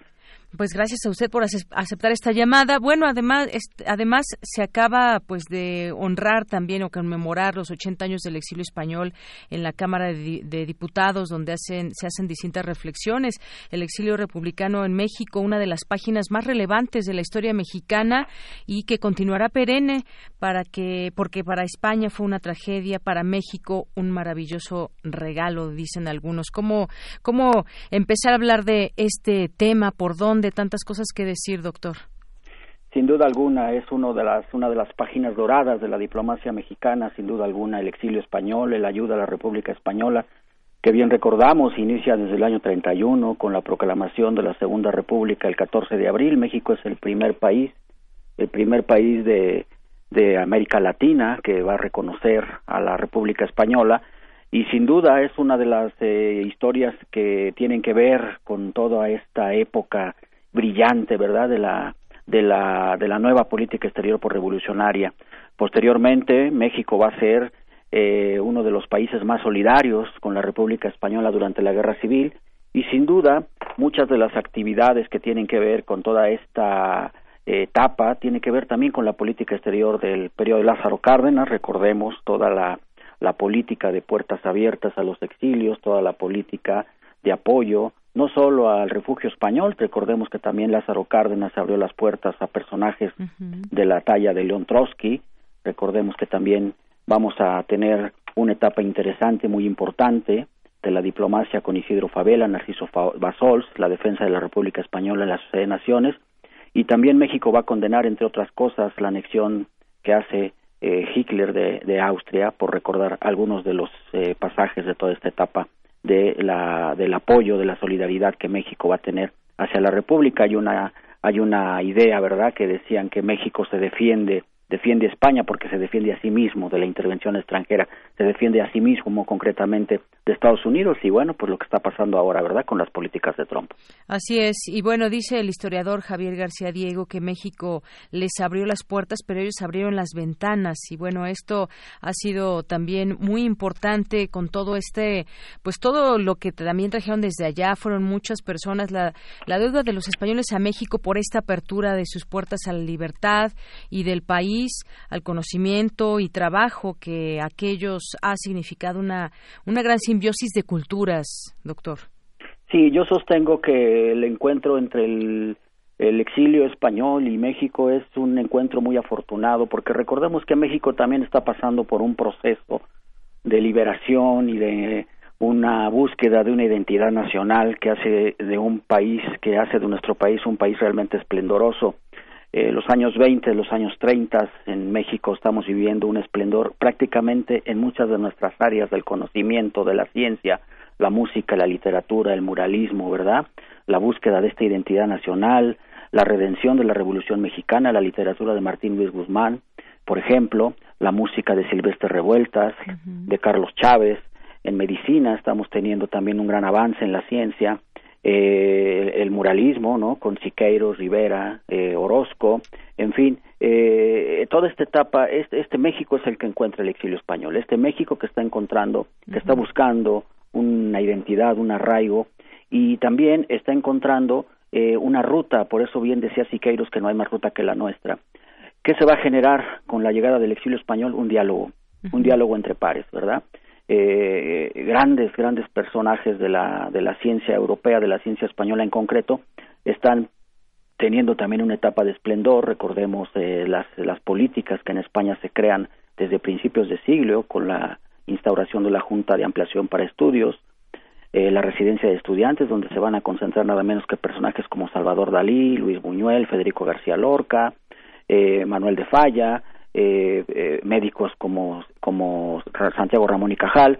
Es decir, hay, México y España coinciden en una etapa histórica y esta coyuntura tan especial que se va a generar a partir del 13 de junio del 39 con la llegada del barco Sinaya a Veracruz, pues va a generar un diálogo entre pares y un afortunado encuentro, es decir, dos países que están buscando un proceso de liberación, un proceso de encontrar un, un, sistema político moderno, revolucionario hasta cierto punto, y que en el caso de España se ve truncado por el inicio de la guerra de la guerra civil en el 18 de julio 36 cuando un grupo de militares al mando de Francisco Franco se van a insurreccionar en contra de este gobierno republicano.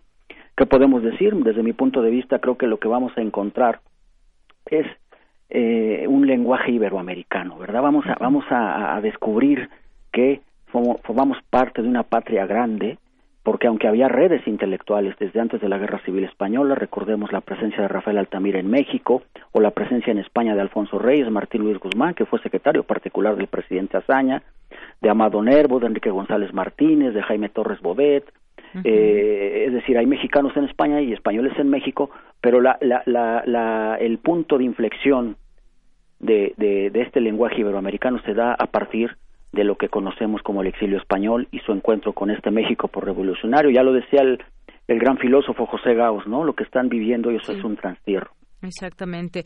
Y fue entre 1939 y 1942 México acogió cerca de 20.000 refugiados españoles que huían de la Guerra Civil Española y del posterior triunfo del régimen dictatorial de Francisco Franco. Y eh, pues empezaron a llegar desde ese desde 1937 los primeros grupos que había entre ellos catedráticos, poetas, cineastas, economistas. Podemos hablar también de todos, eh, muchos de ellos también posteriormente muy conocidos se dieron a conocer justamente por todo ese conocimiento que aportaron ya en nuestro país y la figura de Lázaro Cárdenas que ya usted comentaba, pues muy importante porque aceptó el desembarque en, en, Veracruz en un, de un buque de vapor francés, el famoso Sinaya, con alrededor de 1.600 pasajeros entre hombres, mujeres y niños. Y bueno, pues todo esto que usted platica se fue pues conformando a lo largo de los años y bueno, siempre este pasaje de la historia es digno de recordarse. Sin duda, sin duda alguna es una etapa de nuestra diplomacia, insisto, de nuestra diplomacia dorada.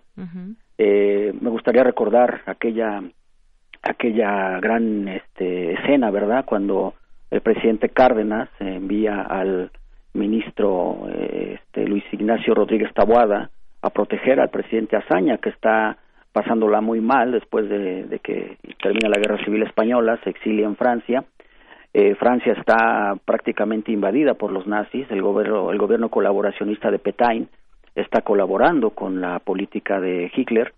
Y bueno, pues es nada menos que Luis Ignacio Rodríguez quien le brinda toda la protección posible al presidente Azaña.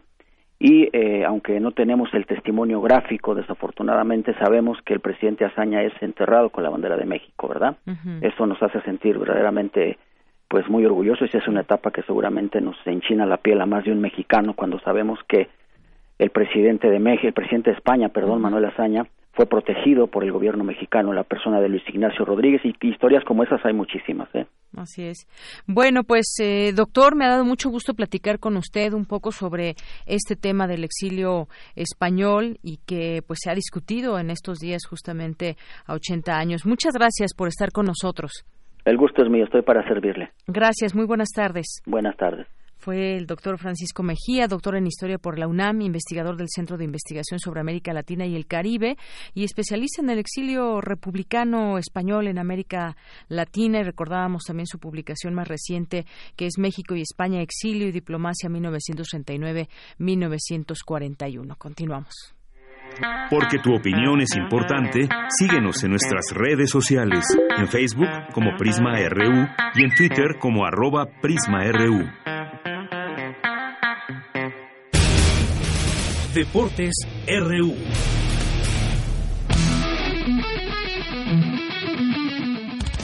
El contingente Puma ha culminado su participación en la Olimpiada y el Nacional Juvenil 2019. El saldo final logrado por la delegación Aureazul fue de 55 medallas, de las cuales 10 fueron de oro, 19 de plata y 26 de bronce. Los deportes de mayor cosecha de preseas fueron luchas asociadas, levantamiento de pesas, taekwondo y triatlón. Lo conseguido este año supera lo hecho las dos ediciones anteriores. ¿Conoces el levantamiento de potencia? Consiste en tres ejercicios, la sentadilla, el press de banca y el peso muerto. Representativo de la UNAM, logró tres campeonatos en este deporte, en el onceavo campeonato nacional selectivo y sexto campeonato nacional row de powerlifting y bench press. Gustavo Ayón, basquetbolista mexicano, deja las filas del Real Madrid después de cinco temporadas, equipo donde consiguió un total de cinco campeonatos de Liga ABC, además de dos Copas de España y dos títulos de Euroliga. Estaría en busca de regresar a la NBA. En su estancia con el equipo merengue, superó los 2.000 puntos y las 600 asistencias.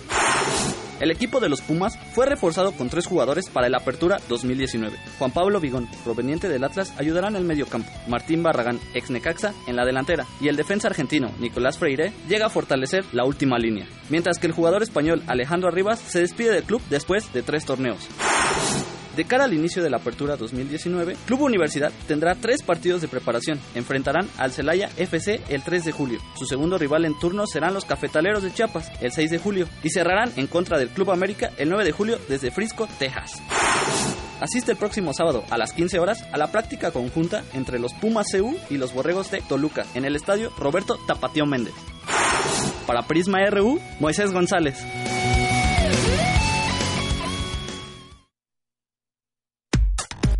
Relatamos al mundo.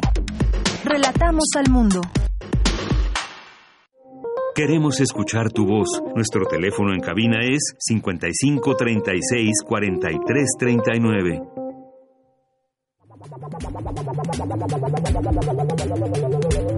El refractario, RU.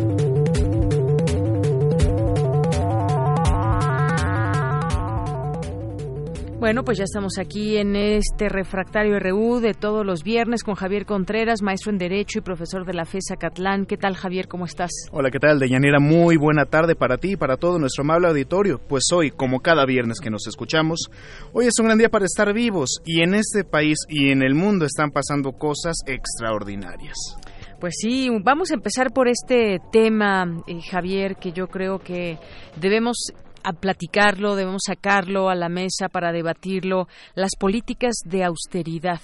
Eh, podemos preguntarnos, hasta este momento son excesivas, hemos visto recortes en salud, recortes o por lo menos hubo ahí una situación en el IMER que también fue parte de esta austeridad y hemos visto también otras, eh, otras áreas donde hoy creo que es bueno poner en la mesa el tema. ¿Son excesivas estas políticas de austeridad? ¿Hacia dónde vamos? ¿Qué opinas? Pues bien, Deyanira, hay que tomar en consideración lo siguiente. Hace ya varios meses, cuando comenzó el gobierno de Andrés Manuel López Obrador, Jorge Ramos escribió, el periodista, un artículo en la revista Time para hablar de los perfiles de ciertos líderes del mundo y a Jorge Ramos justamente le correspondió escribir el perfil de López Obrador. Y en aquel perfil recuerdo que mencionaba al principio, el primero de julio de 2018, el pueblo de México votó por un cambio y exactamente fue lo que obtuvieron. Y me parece que es algo que tenemos que considerar. Cuando las personas comienzan a, no sé si espantarse, pero en estas noticias estruendosas que de repente se comparten en diferentes medios de comunicación, de que todo se está recortando, todo está perdiendo la cabeza, ya no hay estabilidad en el gobierno, creo que se exagera, se exagera a todas luces, pero también se debe rescatar la idea de que están cambiando muchas cosas. Están cambiando muchas convenciones que se tenía dentro del viejo aparato gubernamental que creció en su momento con el gobierno de Felipe Calderón Hinojosa cuando surgieron todas esas direcciones generales adjuntas, algunas sin razón de ser, sin materia de trabajo, otras que pues creo Con salarios que sí de más de deben 100 mil pesos, cabe mencionar. Exactamente, que ahorita pues ya están recortados, pero imagínate en ese tiempo un funcionario que pues pro- con una materia de trabajo probablemente incomprobable que tuviera un embolso de más de 120 mil pesos al mes cuando una familia promedio en este país llega a ganar 6 mil, 7 mil si bien le va, pues es algo inusitado. La famosa brecha salarial, ¿no? Exactamente, y profundiza las desigualdades. Hablar de las políticas de austeridad es hablar de una de las dos grandes promesas del presidente de la República, que era la del crecimiento económico y la redistribución del gasto. Me gustaría sugerir al auditorio un artículo de Jorge Cepeda Patterson que fue publicado el día de ayer en el diario El País, donde habla justamente acerca de este tema, que probablemente no se pueda cumplir con la meta del crecimiento. Eso estará por verse, ya que el, el Consejo Coordinador Empresarial, la OCDE y otros organismos han mencionado que sí se puede crecer al ritmo que había mencionado el presidente, pero si el presidente puede abatir el problema de la desigualdad y de la corrupción, se podrán conseguir grandes cosas y será la vara con la cual será medido para la historia. Hablar de las políticas de austeridad y para cerrar un poquito hacia allá el tema con lo que pasó recientemente con los medios públicos de información y en específico, en específico el IMER, es hablar también de cuándo ocupar eh, el cuchillo y cuándo el bisturí. Es importante hacer una distinción entre cuáles son los rubros grandes, grosos e incluso groseros, donde se puede cortar presupuestos y redirigirlos a programas sociales, universidades, a medicamentos, a hospitales, y otros casos donde se tiene que estudiar con detenimiento para qué se está ocupando el presupuesto, como es el caso de los medios públicos. Pensar en la intervención, por ejemplo, de otros compañeros periodistas como Genaro Villamil, que están al frente justamente de este sistema público de medios, pues nos hace pensar que se puede tener una actuación mucho más responsable con el caso del IMER, como ya se ha demostrado, donde se garantizó ya por parte de la Secretaría de Educación Pública el presupuesto que necesitan. Creo que la austeridad debe estar presente, pero no se debe confundir con estas políticas de viejo cuño neoliberales de adelgazamiento del Estado.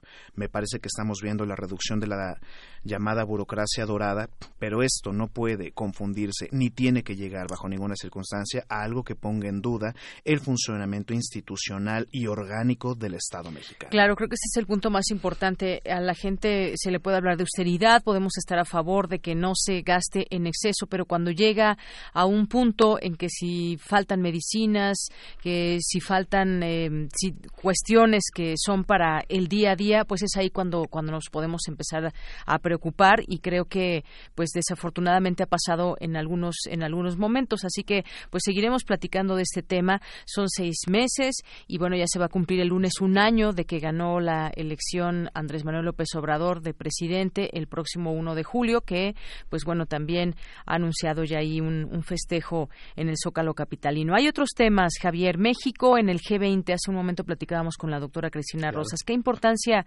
qué importancia tiene esta cumbre? Y yo agregaría también qué importancia tiene que vaya o no el presidente de México. Coincido plenamente con la pregunta de Yanira.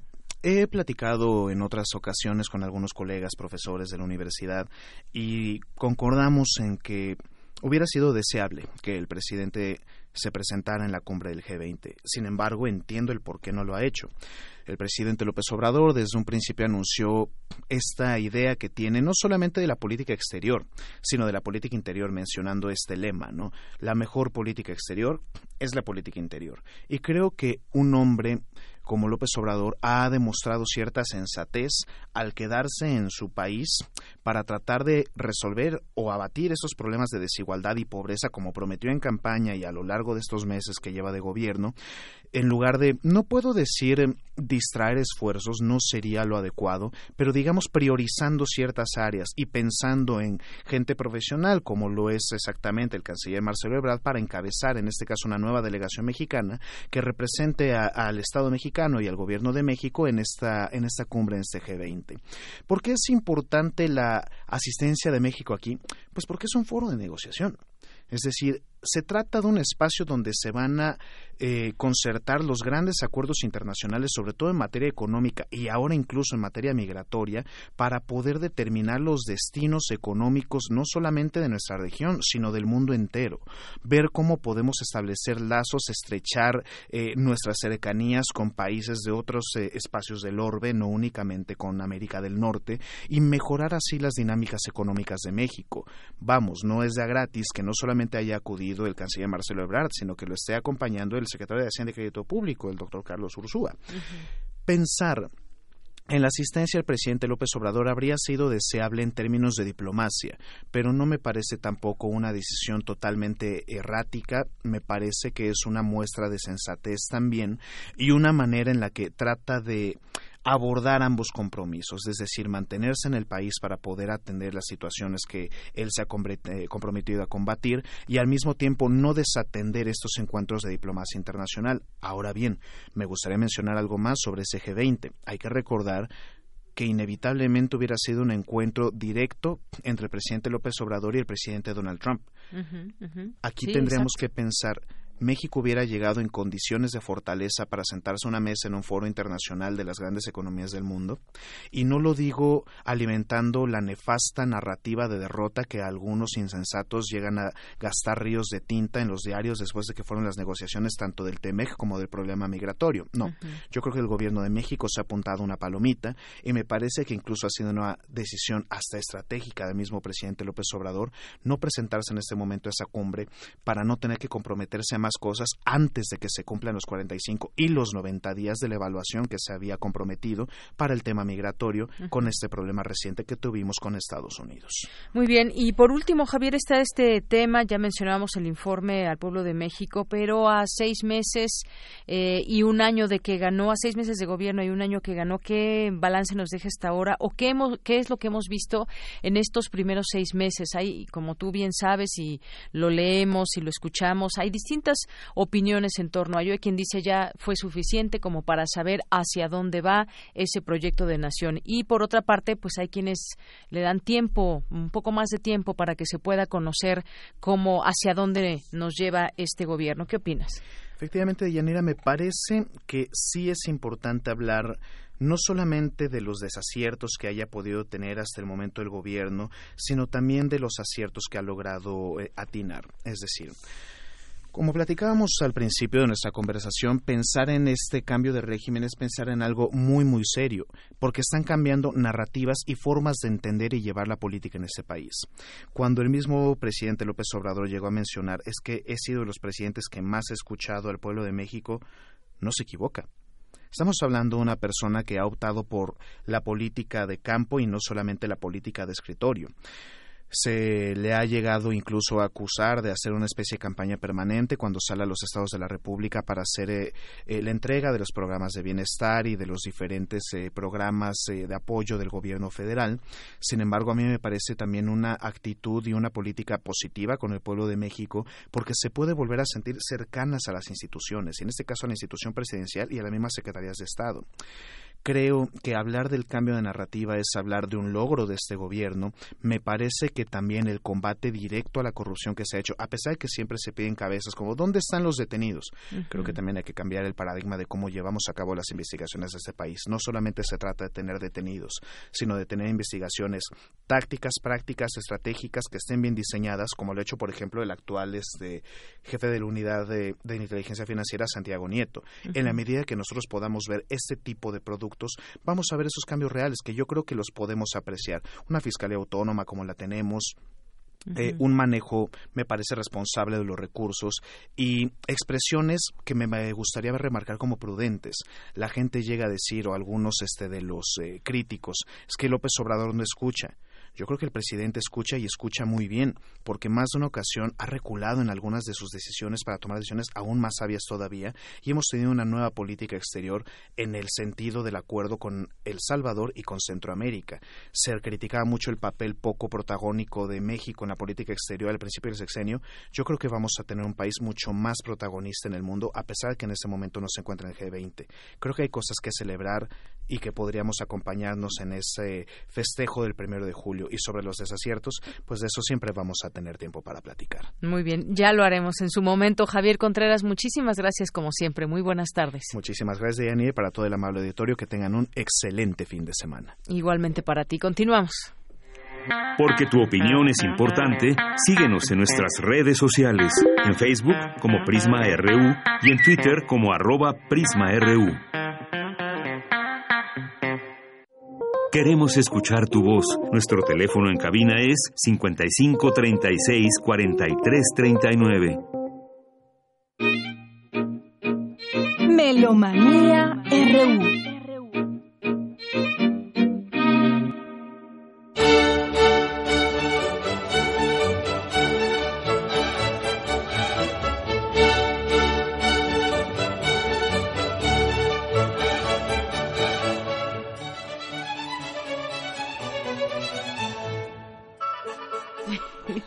Bueno, ¿qué tal, Dulce Wet? ¿Cómo estás? Buenas tardes. Muy buenas tardes, eh, amigos melómanos de Contenta Yanira, esto todos. en sí, en la música, finalmente.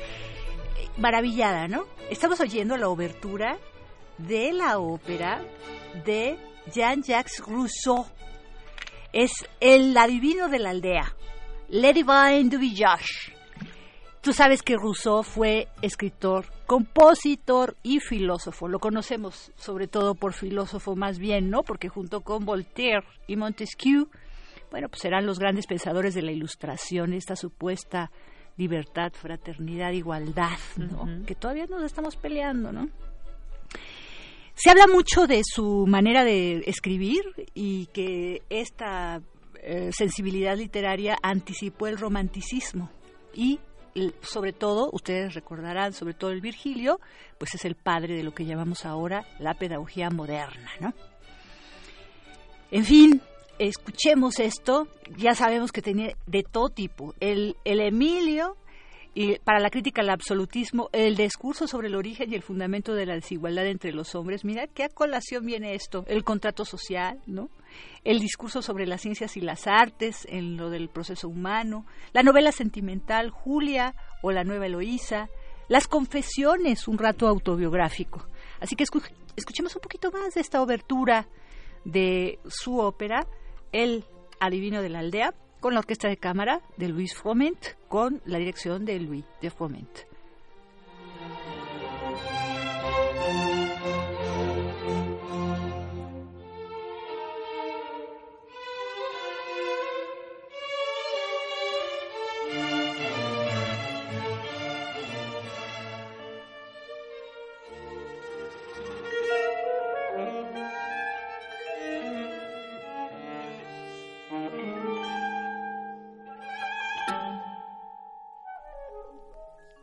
Las fusiones que está haciendo nuestro querido Rodrigo de Agustín, que después de la música de los 1700 del siglo XVIII, tenemos ahora música nueva de Georgina Derbez. Estamos escuchando Non più felice, no más infeliz del 2009 para violín, violonchelo, saxofón, tenor y percusión con el ensamble integral. Bueno, esto es de un disco, Paisajes México. Este ensamble es mucho, muy importante en Europa y Georgina Derbez estrena, o le tocan más bien, su concierto para flauta y piano con Aníbal Robles en la flauta, Ana María Trada tiene el piano. Este es el concierto de la UFUNAM, el octavo y último de esta segunda temporada. Tenemos para iniciar la degustación musical el, el danzón número 2 de Márquez, ya tan conocido. Después esto de Georgina Derbez, para terminar con la sinfonía número 2 de Sergei Rachmaninoff. Y tenemos como invitado, como director huésped, a Iván López Reynoso, que también es contratenor, un extraordinario músico. Cinco boletos tenemos para que ustedes nos llamen y asistan mañana sábado 29 al concierto de las 8 de la noche. Hay que estar entre 7 y 7 y media en la mesa de recepción. 55 36 43 39 55 36 43 39 y nos quedamos con un poquito de Non più infelice de Georgina Derbez, una obra del 2009, No más infeliz, para que vayamos pues acostumbrando nuestros oídos a estas nuevas sonoridades de lo que es la música nueva mexicana.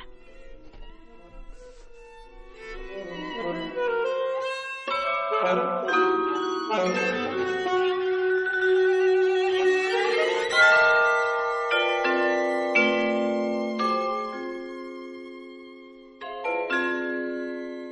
nos vamos con las invitaciones. Tenemos tres. Primero, primeramente, pues siempre las hacemos en alguna forma, en forma cronológica. Hoy tenemos un concierto con la Orquesta Sinfónica Nacional que también se repite el próximo domingo pasado mañana a las doce y cuarto. El de hoy es a las ocho de la noche. Escuchemos la invitación que nos hace José Julio Díaz Infante. El domingo, además, también tenemos una obra espectacular, el Cuarteto para el Fin del Tiempo, con puros solistas de la OFUNAM, precisamente, pero que tocan en la Sala Manuel M. Ponce del Palacio de Bellas Artes a las cinco de la tarde. El boleto baratísimo, 20 pesos más descuentos habituales. Escuchemos la invitación que nos hace José Julio Díaz Infante. Muy buenas tardes, amigos de Melomanía de Prisma RU. Les saluda José Julio Díaz Infante, coordinador nacional de música y ópera del Instituto Nacional de Bellas Artes y Literatura. Quisiera invitarlos a un gran concierto que tenemos el día de hoy a las 8 de la noche en la sala principal del Palacio de Bellas Artes se estará presentando la Sinfónica Nacional con el coro de madrigalistas de Bellas Artes, bajo la dirección del maestro Aranzay en la preparación coral y por supuesto el maestro Carlos Miguel Prieto como director artístico de la Sinfónica. Y estarán presentando un programa muy muy interesante de música coral, muy adecuado para el perfil del coro de madrigalistas de Bellas Artes, uno de los coros más importantes y el más antiguo de cámara en México, que recientemente cumplió 80 años. En los papeles solistas tendremos a miembros del mismo coro como Cintia Sánchez, Orlando Pineda y Alberto Albarrán. Un programa imperdible, una faceta diferente de la sinfónica que está trabajando en un formato coral de cámara. Yo creo que es algo que no se deben perder. Y si no pueden ir hoy, pues se repite el domingo al mediodía, también en la sala principal del Palacio de Bellas Artes. Y saliendo se van a comer a uno de los tantos restaurantes tan ricos que hay en el centro, para después, a las 5 de la tarde, irse a la sala Ponce para escuchar otra obra emblemática, parteaguas en el repertorio musical del siglo XX, que es el famoso Cuarteto para el fin de los tiempos de Olivier Messiaen. Esta obra que compuso Messiaen en un campo de concentración en Silesia y que la hizo con esta instrumentación tan peculiar para la época porque era para los músicos que estaban confinados junto con él. La obra es para violín, clarinete, cello y piano. Y curiosamente, a partir de esta obra, pues esta conformación, esta dotación instrumental ya se ha vuelto un referente, ¿no? Un clásico muy socorrido por los compositores contemporáneos. Y estará a cargo de Dwayne Cochran en el piano, Beverly Brown en el cello, Austreberto Méndez en el clarinete y Sebastián Kopitz en el violín. Todos ellos maravillosos músicos de la Orquesta Filarmónica de la UNAM. Así que qué mejor, público de Prisma RU, imperdible jornada de domingo en el Palacio de Bellas Artes.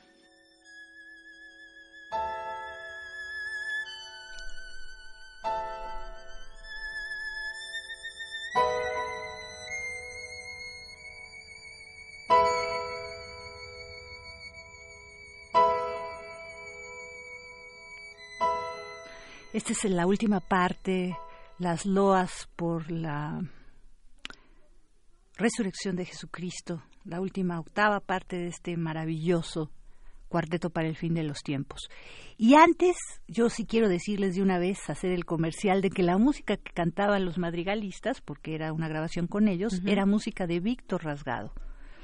Víctor Rasgado, este año, eh, él nació en 1959, cumple 60 años, así que felicidades, Víctor Rasgado, por esa, esa gran pues las grandes obras que nos ha dejado, porque tiene un junto con Juan Trigos hacen algo que se llama folclore abstracto, pero es más abstracto en el caso de Víctor, aunque toma temas sumamente eh, autóctonos mexicanos, ¿no? Bueno, vámonos a otra invitación. Tenemos el coro Tuumbenpash, ustedes lo conocen, música nueva, este que eh, dirige Lucía Olmos en la parte artística, Rodrigo Cadet, que es el director musical, él nos va a invitar. Esto es en Coyoacán, en el Museo de la Acuarela Salvador Novo, es entrada gratis, es mañana a las cuatro y media de la tarde. Aquí tenemos la invitación de Rodrigo Cadet. Bueno, hola, bien, ¿y tú? Ahí voy, voy, estoy saliendo. Sí, Bien, bien, ponga tiempo su reloj. Buenas tardes, melomanos, amigos de Prisma RU. Soy Rodrigo Cadet, director artístico del sexteto vocal femenino Tumben Paz. Es para mí un gran gusto invitarlos mañana sábado a las 4.30 al concierto que ofreceremos en el Museo de la Acuarela. La entrada es libre y estaremos muy contentos de verlos por ahí. Presentaremos repertorio de música mexicana de concierto que ha sido escrita especialmente para este ensamble. Estamos preparando nuestra gira de la próxima semana a Washington al Festival Internacional Serenade y este concierto es nuestro último concierto que damos en México antes de este gran festival. Escucharemos algunas piezas nuevas, entre ellas composiciones de Julio Morales, composiciones también de Diana Circe y composiciones también de un servidor. Algún estreno también se escuchará, la pieza Shona Huyakan, que fue compuesta especialmente para el festival en el cual participaremos la próxima semana, así que no se lo pueden perder. Repito, mañana a las 4.30 en el Museo de la Acuarela, Tumben Paz en concierto. Entrada libre. Es la gran máquina humana que crece y se renueva con nuevas mentes seguidoras de esta. Y aquí es música de Diana Circe Valdés, el chilango. Diana eh, vive en Alemania, pero verdaderamente ha hecho un trabajo extraordinario en el coro, tanto a Yolotli, lo, lo, tuvimos aquí en meses pasados, y con estrenos, como ahora con Tumben Pash. Diana también es cantante, así que Diana también cantaba en Tumben Pash cuando empezó. Bueno, vámonos con otra más Vamos ahora con José Luis Castillo, el director del CEPROMUSIC, director del Centro Este de Producción de Música Contemporánea, pero también del ensamble, quien nos invita a un programa, se llama Loops, repetición, que pues, de música minimalista americana, que vamos a degustar mañana sábado 29 a las 5 de la tarde en la sala Manuel M. Ponce del Palacio de Bellas Artes. Esto cuesta 20 pesos y con todos los descuentos 10 pesos. Así que no se lo pierda, verdaderamente hacen un trabajo extraordinario, están tocando cada 15 días un repertorio completamente diferente uno del otro y este pues es un repertorio muy muy agradable. Buenas tardes, soy José Luis Castillo, director artístico de Cepro Music, director artístico igualmente de su ensamble y el motivo de estar con ustedes es invitarles cordialmente a que nos acompañen el día de mañana, sábado 29 de junio, en punto de las 17 horas, acá en Palacio de Bellas Artes. Si vienen, me gustaría compartir con todos ustedes este último programa de temporada, entiendo va a dar testimonio una vez más de esa fantástica, de esa formidable pluralidad de la música nueva, de las nuevas ideas y de las corrientes más contemporáneas de la creación musical. Es un programa con música de Steve Reich, de Eric Brown, de David Lang y de John Adams. Es un programa que, como ustedes acaban de descubrir, en el caso que no lo supieran, que va a navegar en esas aguas que se ha convenido llamar del minimalismo, podemos estar más o menos de acuerdo, pero finalmente eh, música de los Estados Unidos y música que cuenta con un principio que rige todo el programa y es el principio de la repetición, es el principio del loop. Por eso ese programa hemos tenido a bien bautizarlo como loops y les puedo decir que será un honor, un orgullo y un placer poder hacer música para todos y cada uno de ustedes el día de mañana, sábado 29 de junio, Palacio de Bellas Artes, Loops, música de Rice Brown, Lang y John Adams, ensamble de Pro Music. Acompáñenos, no se lo pierdan.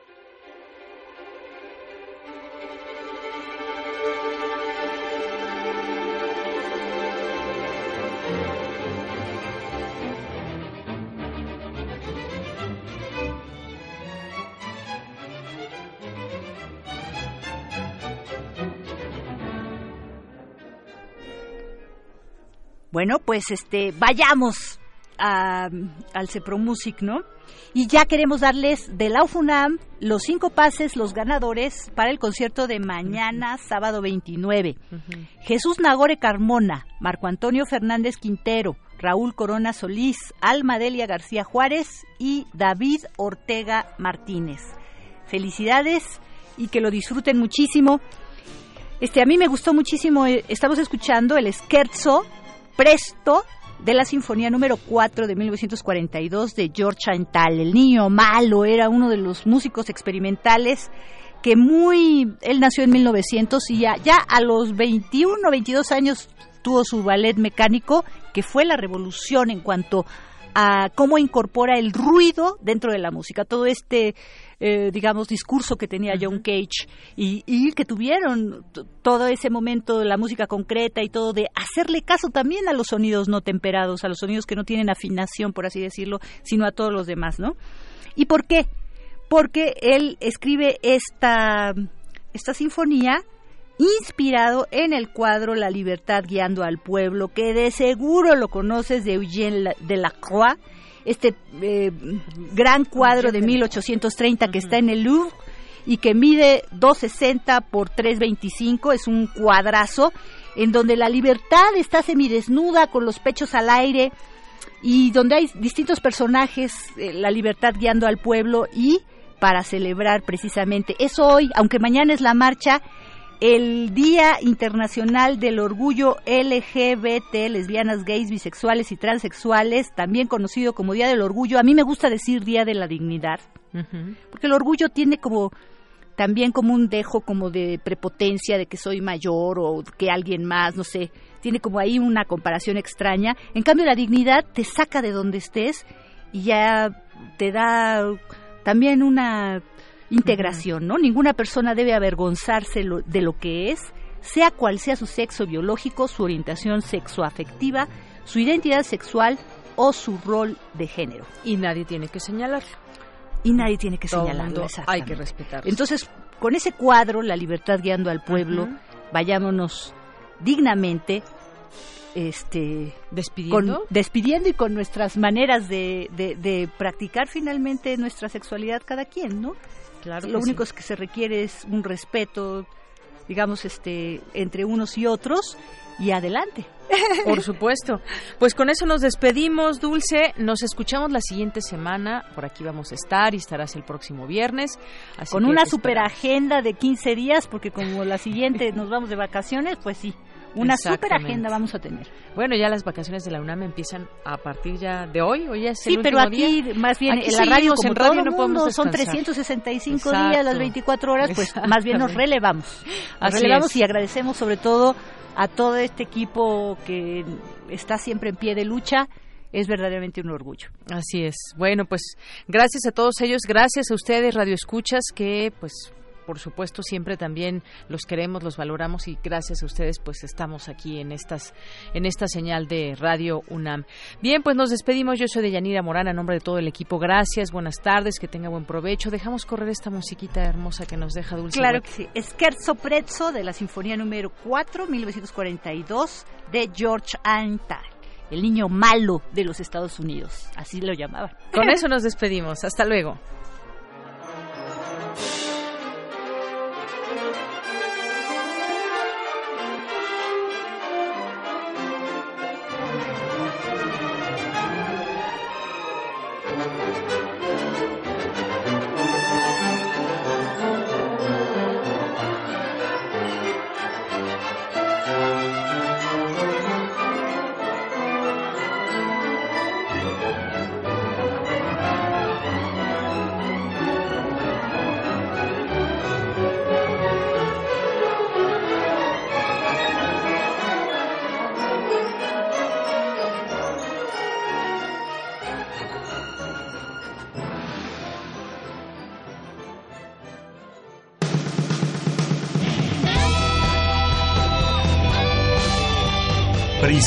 RU.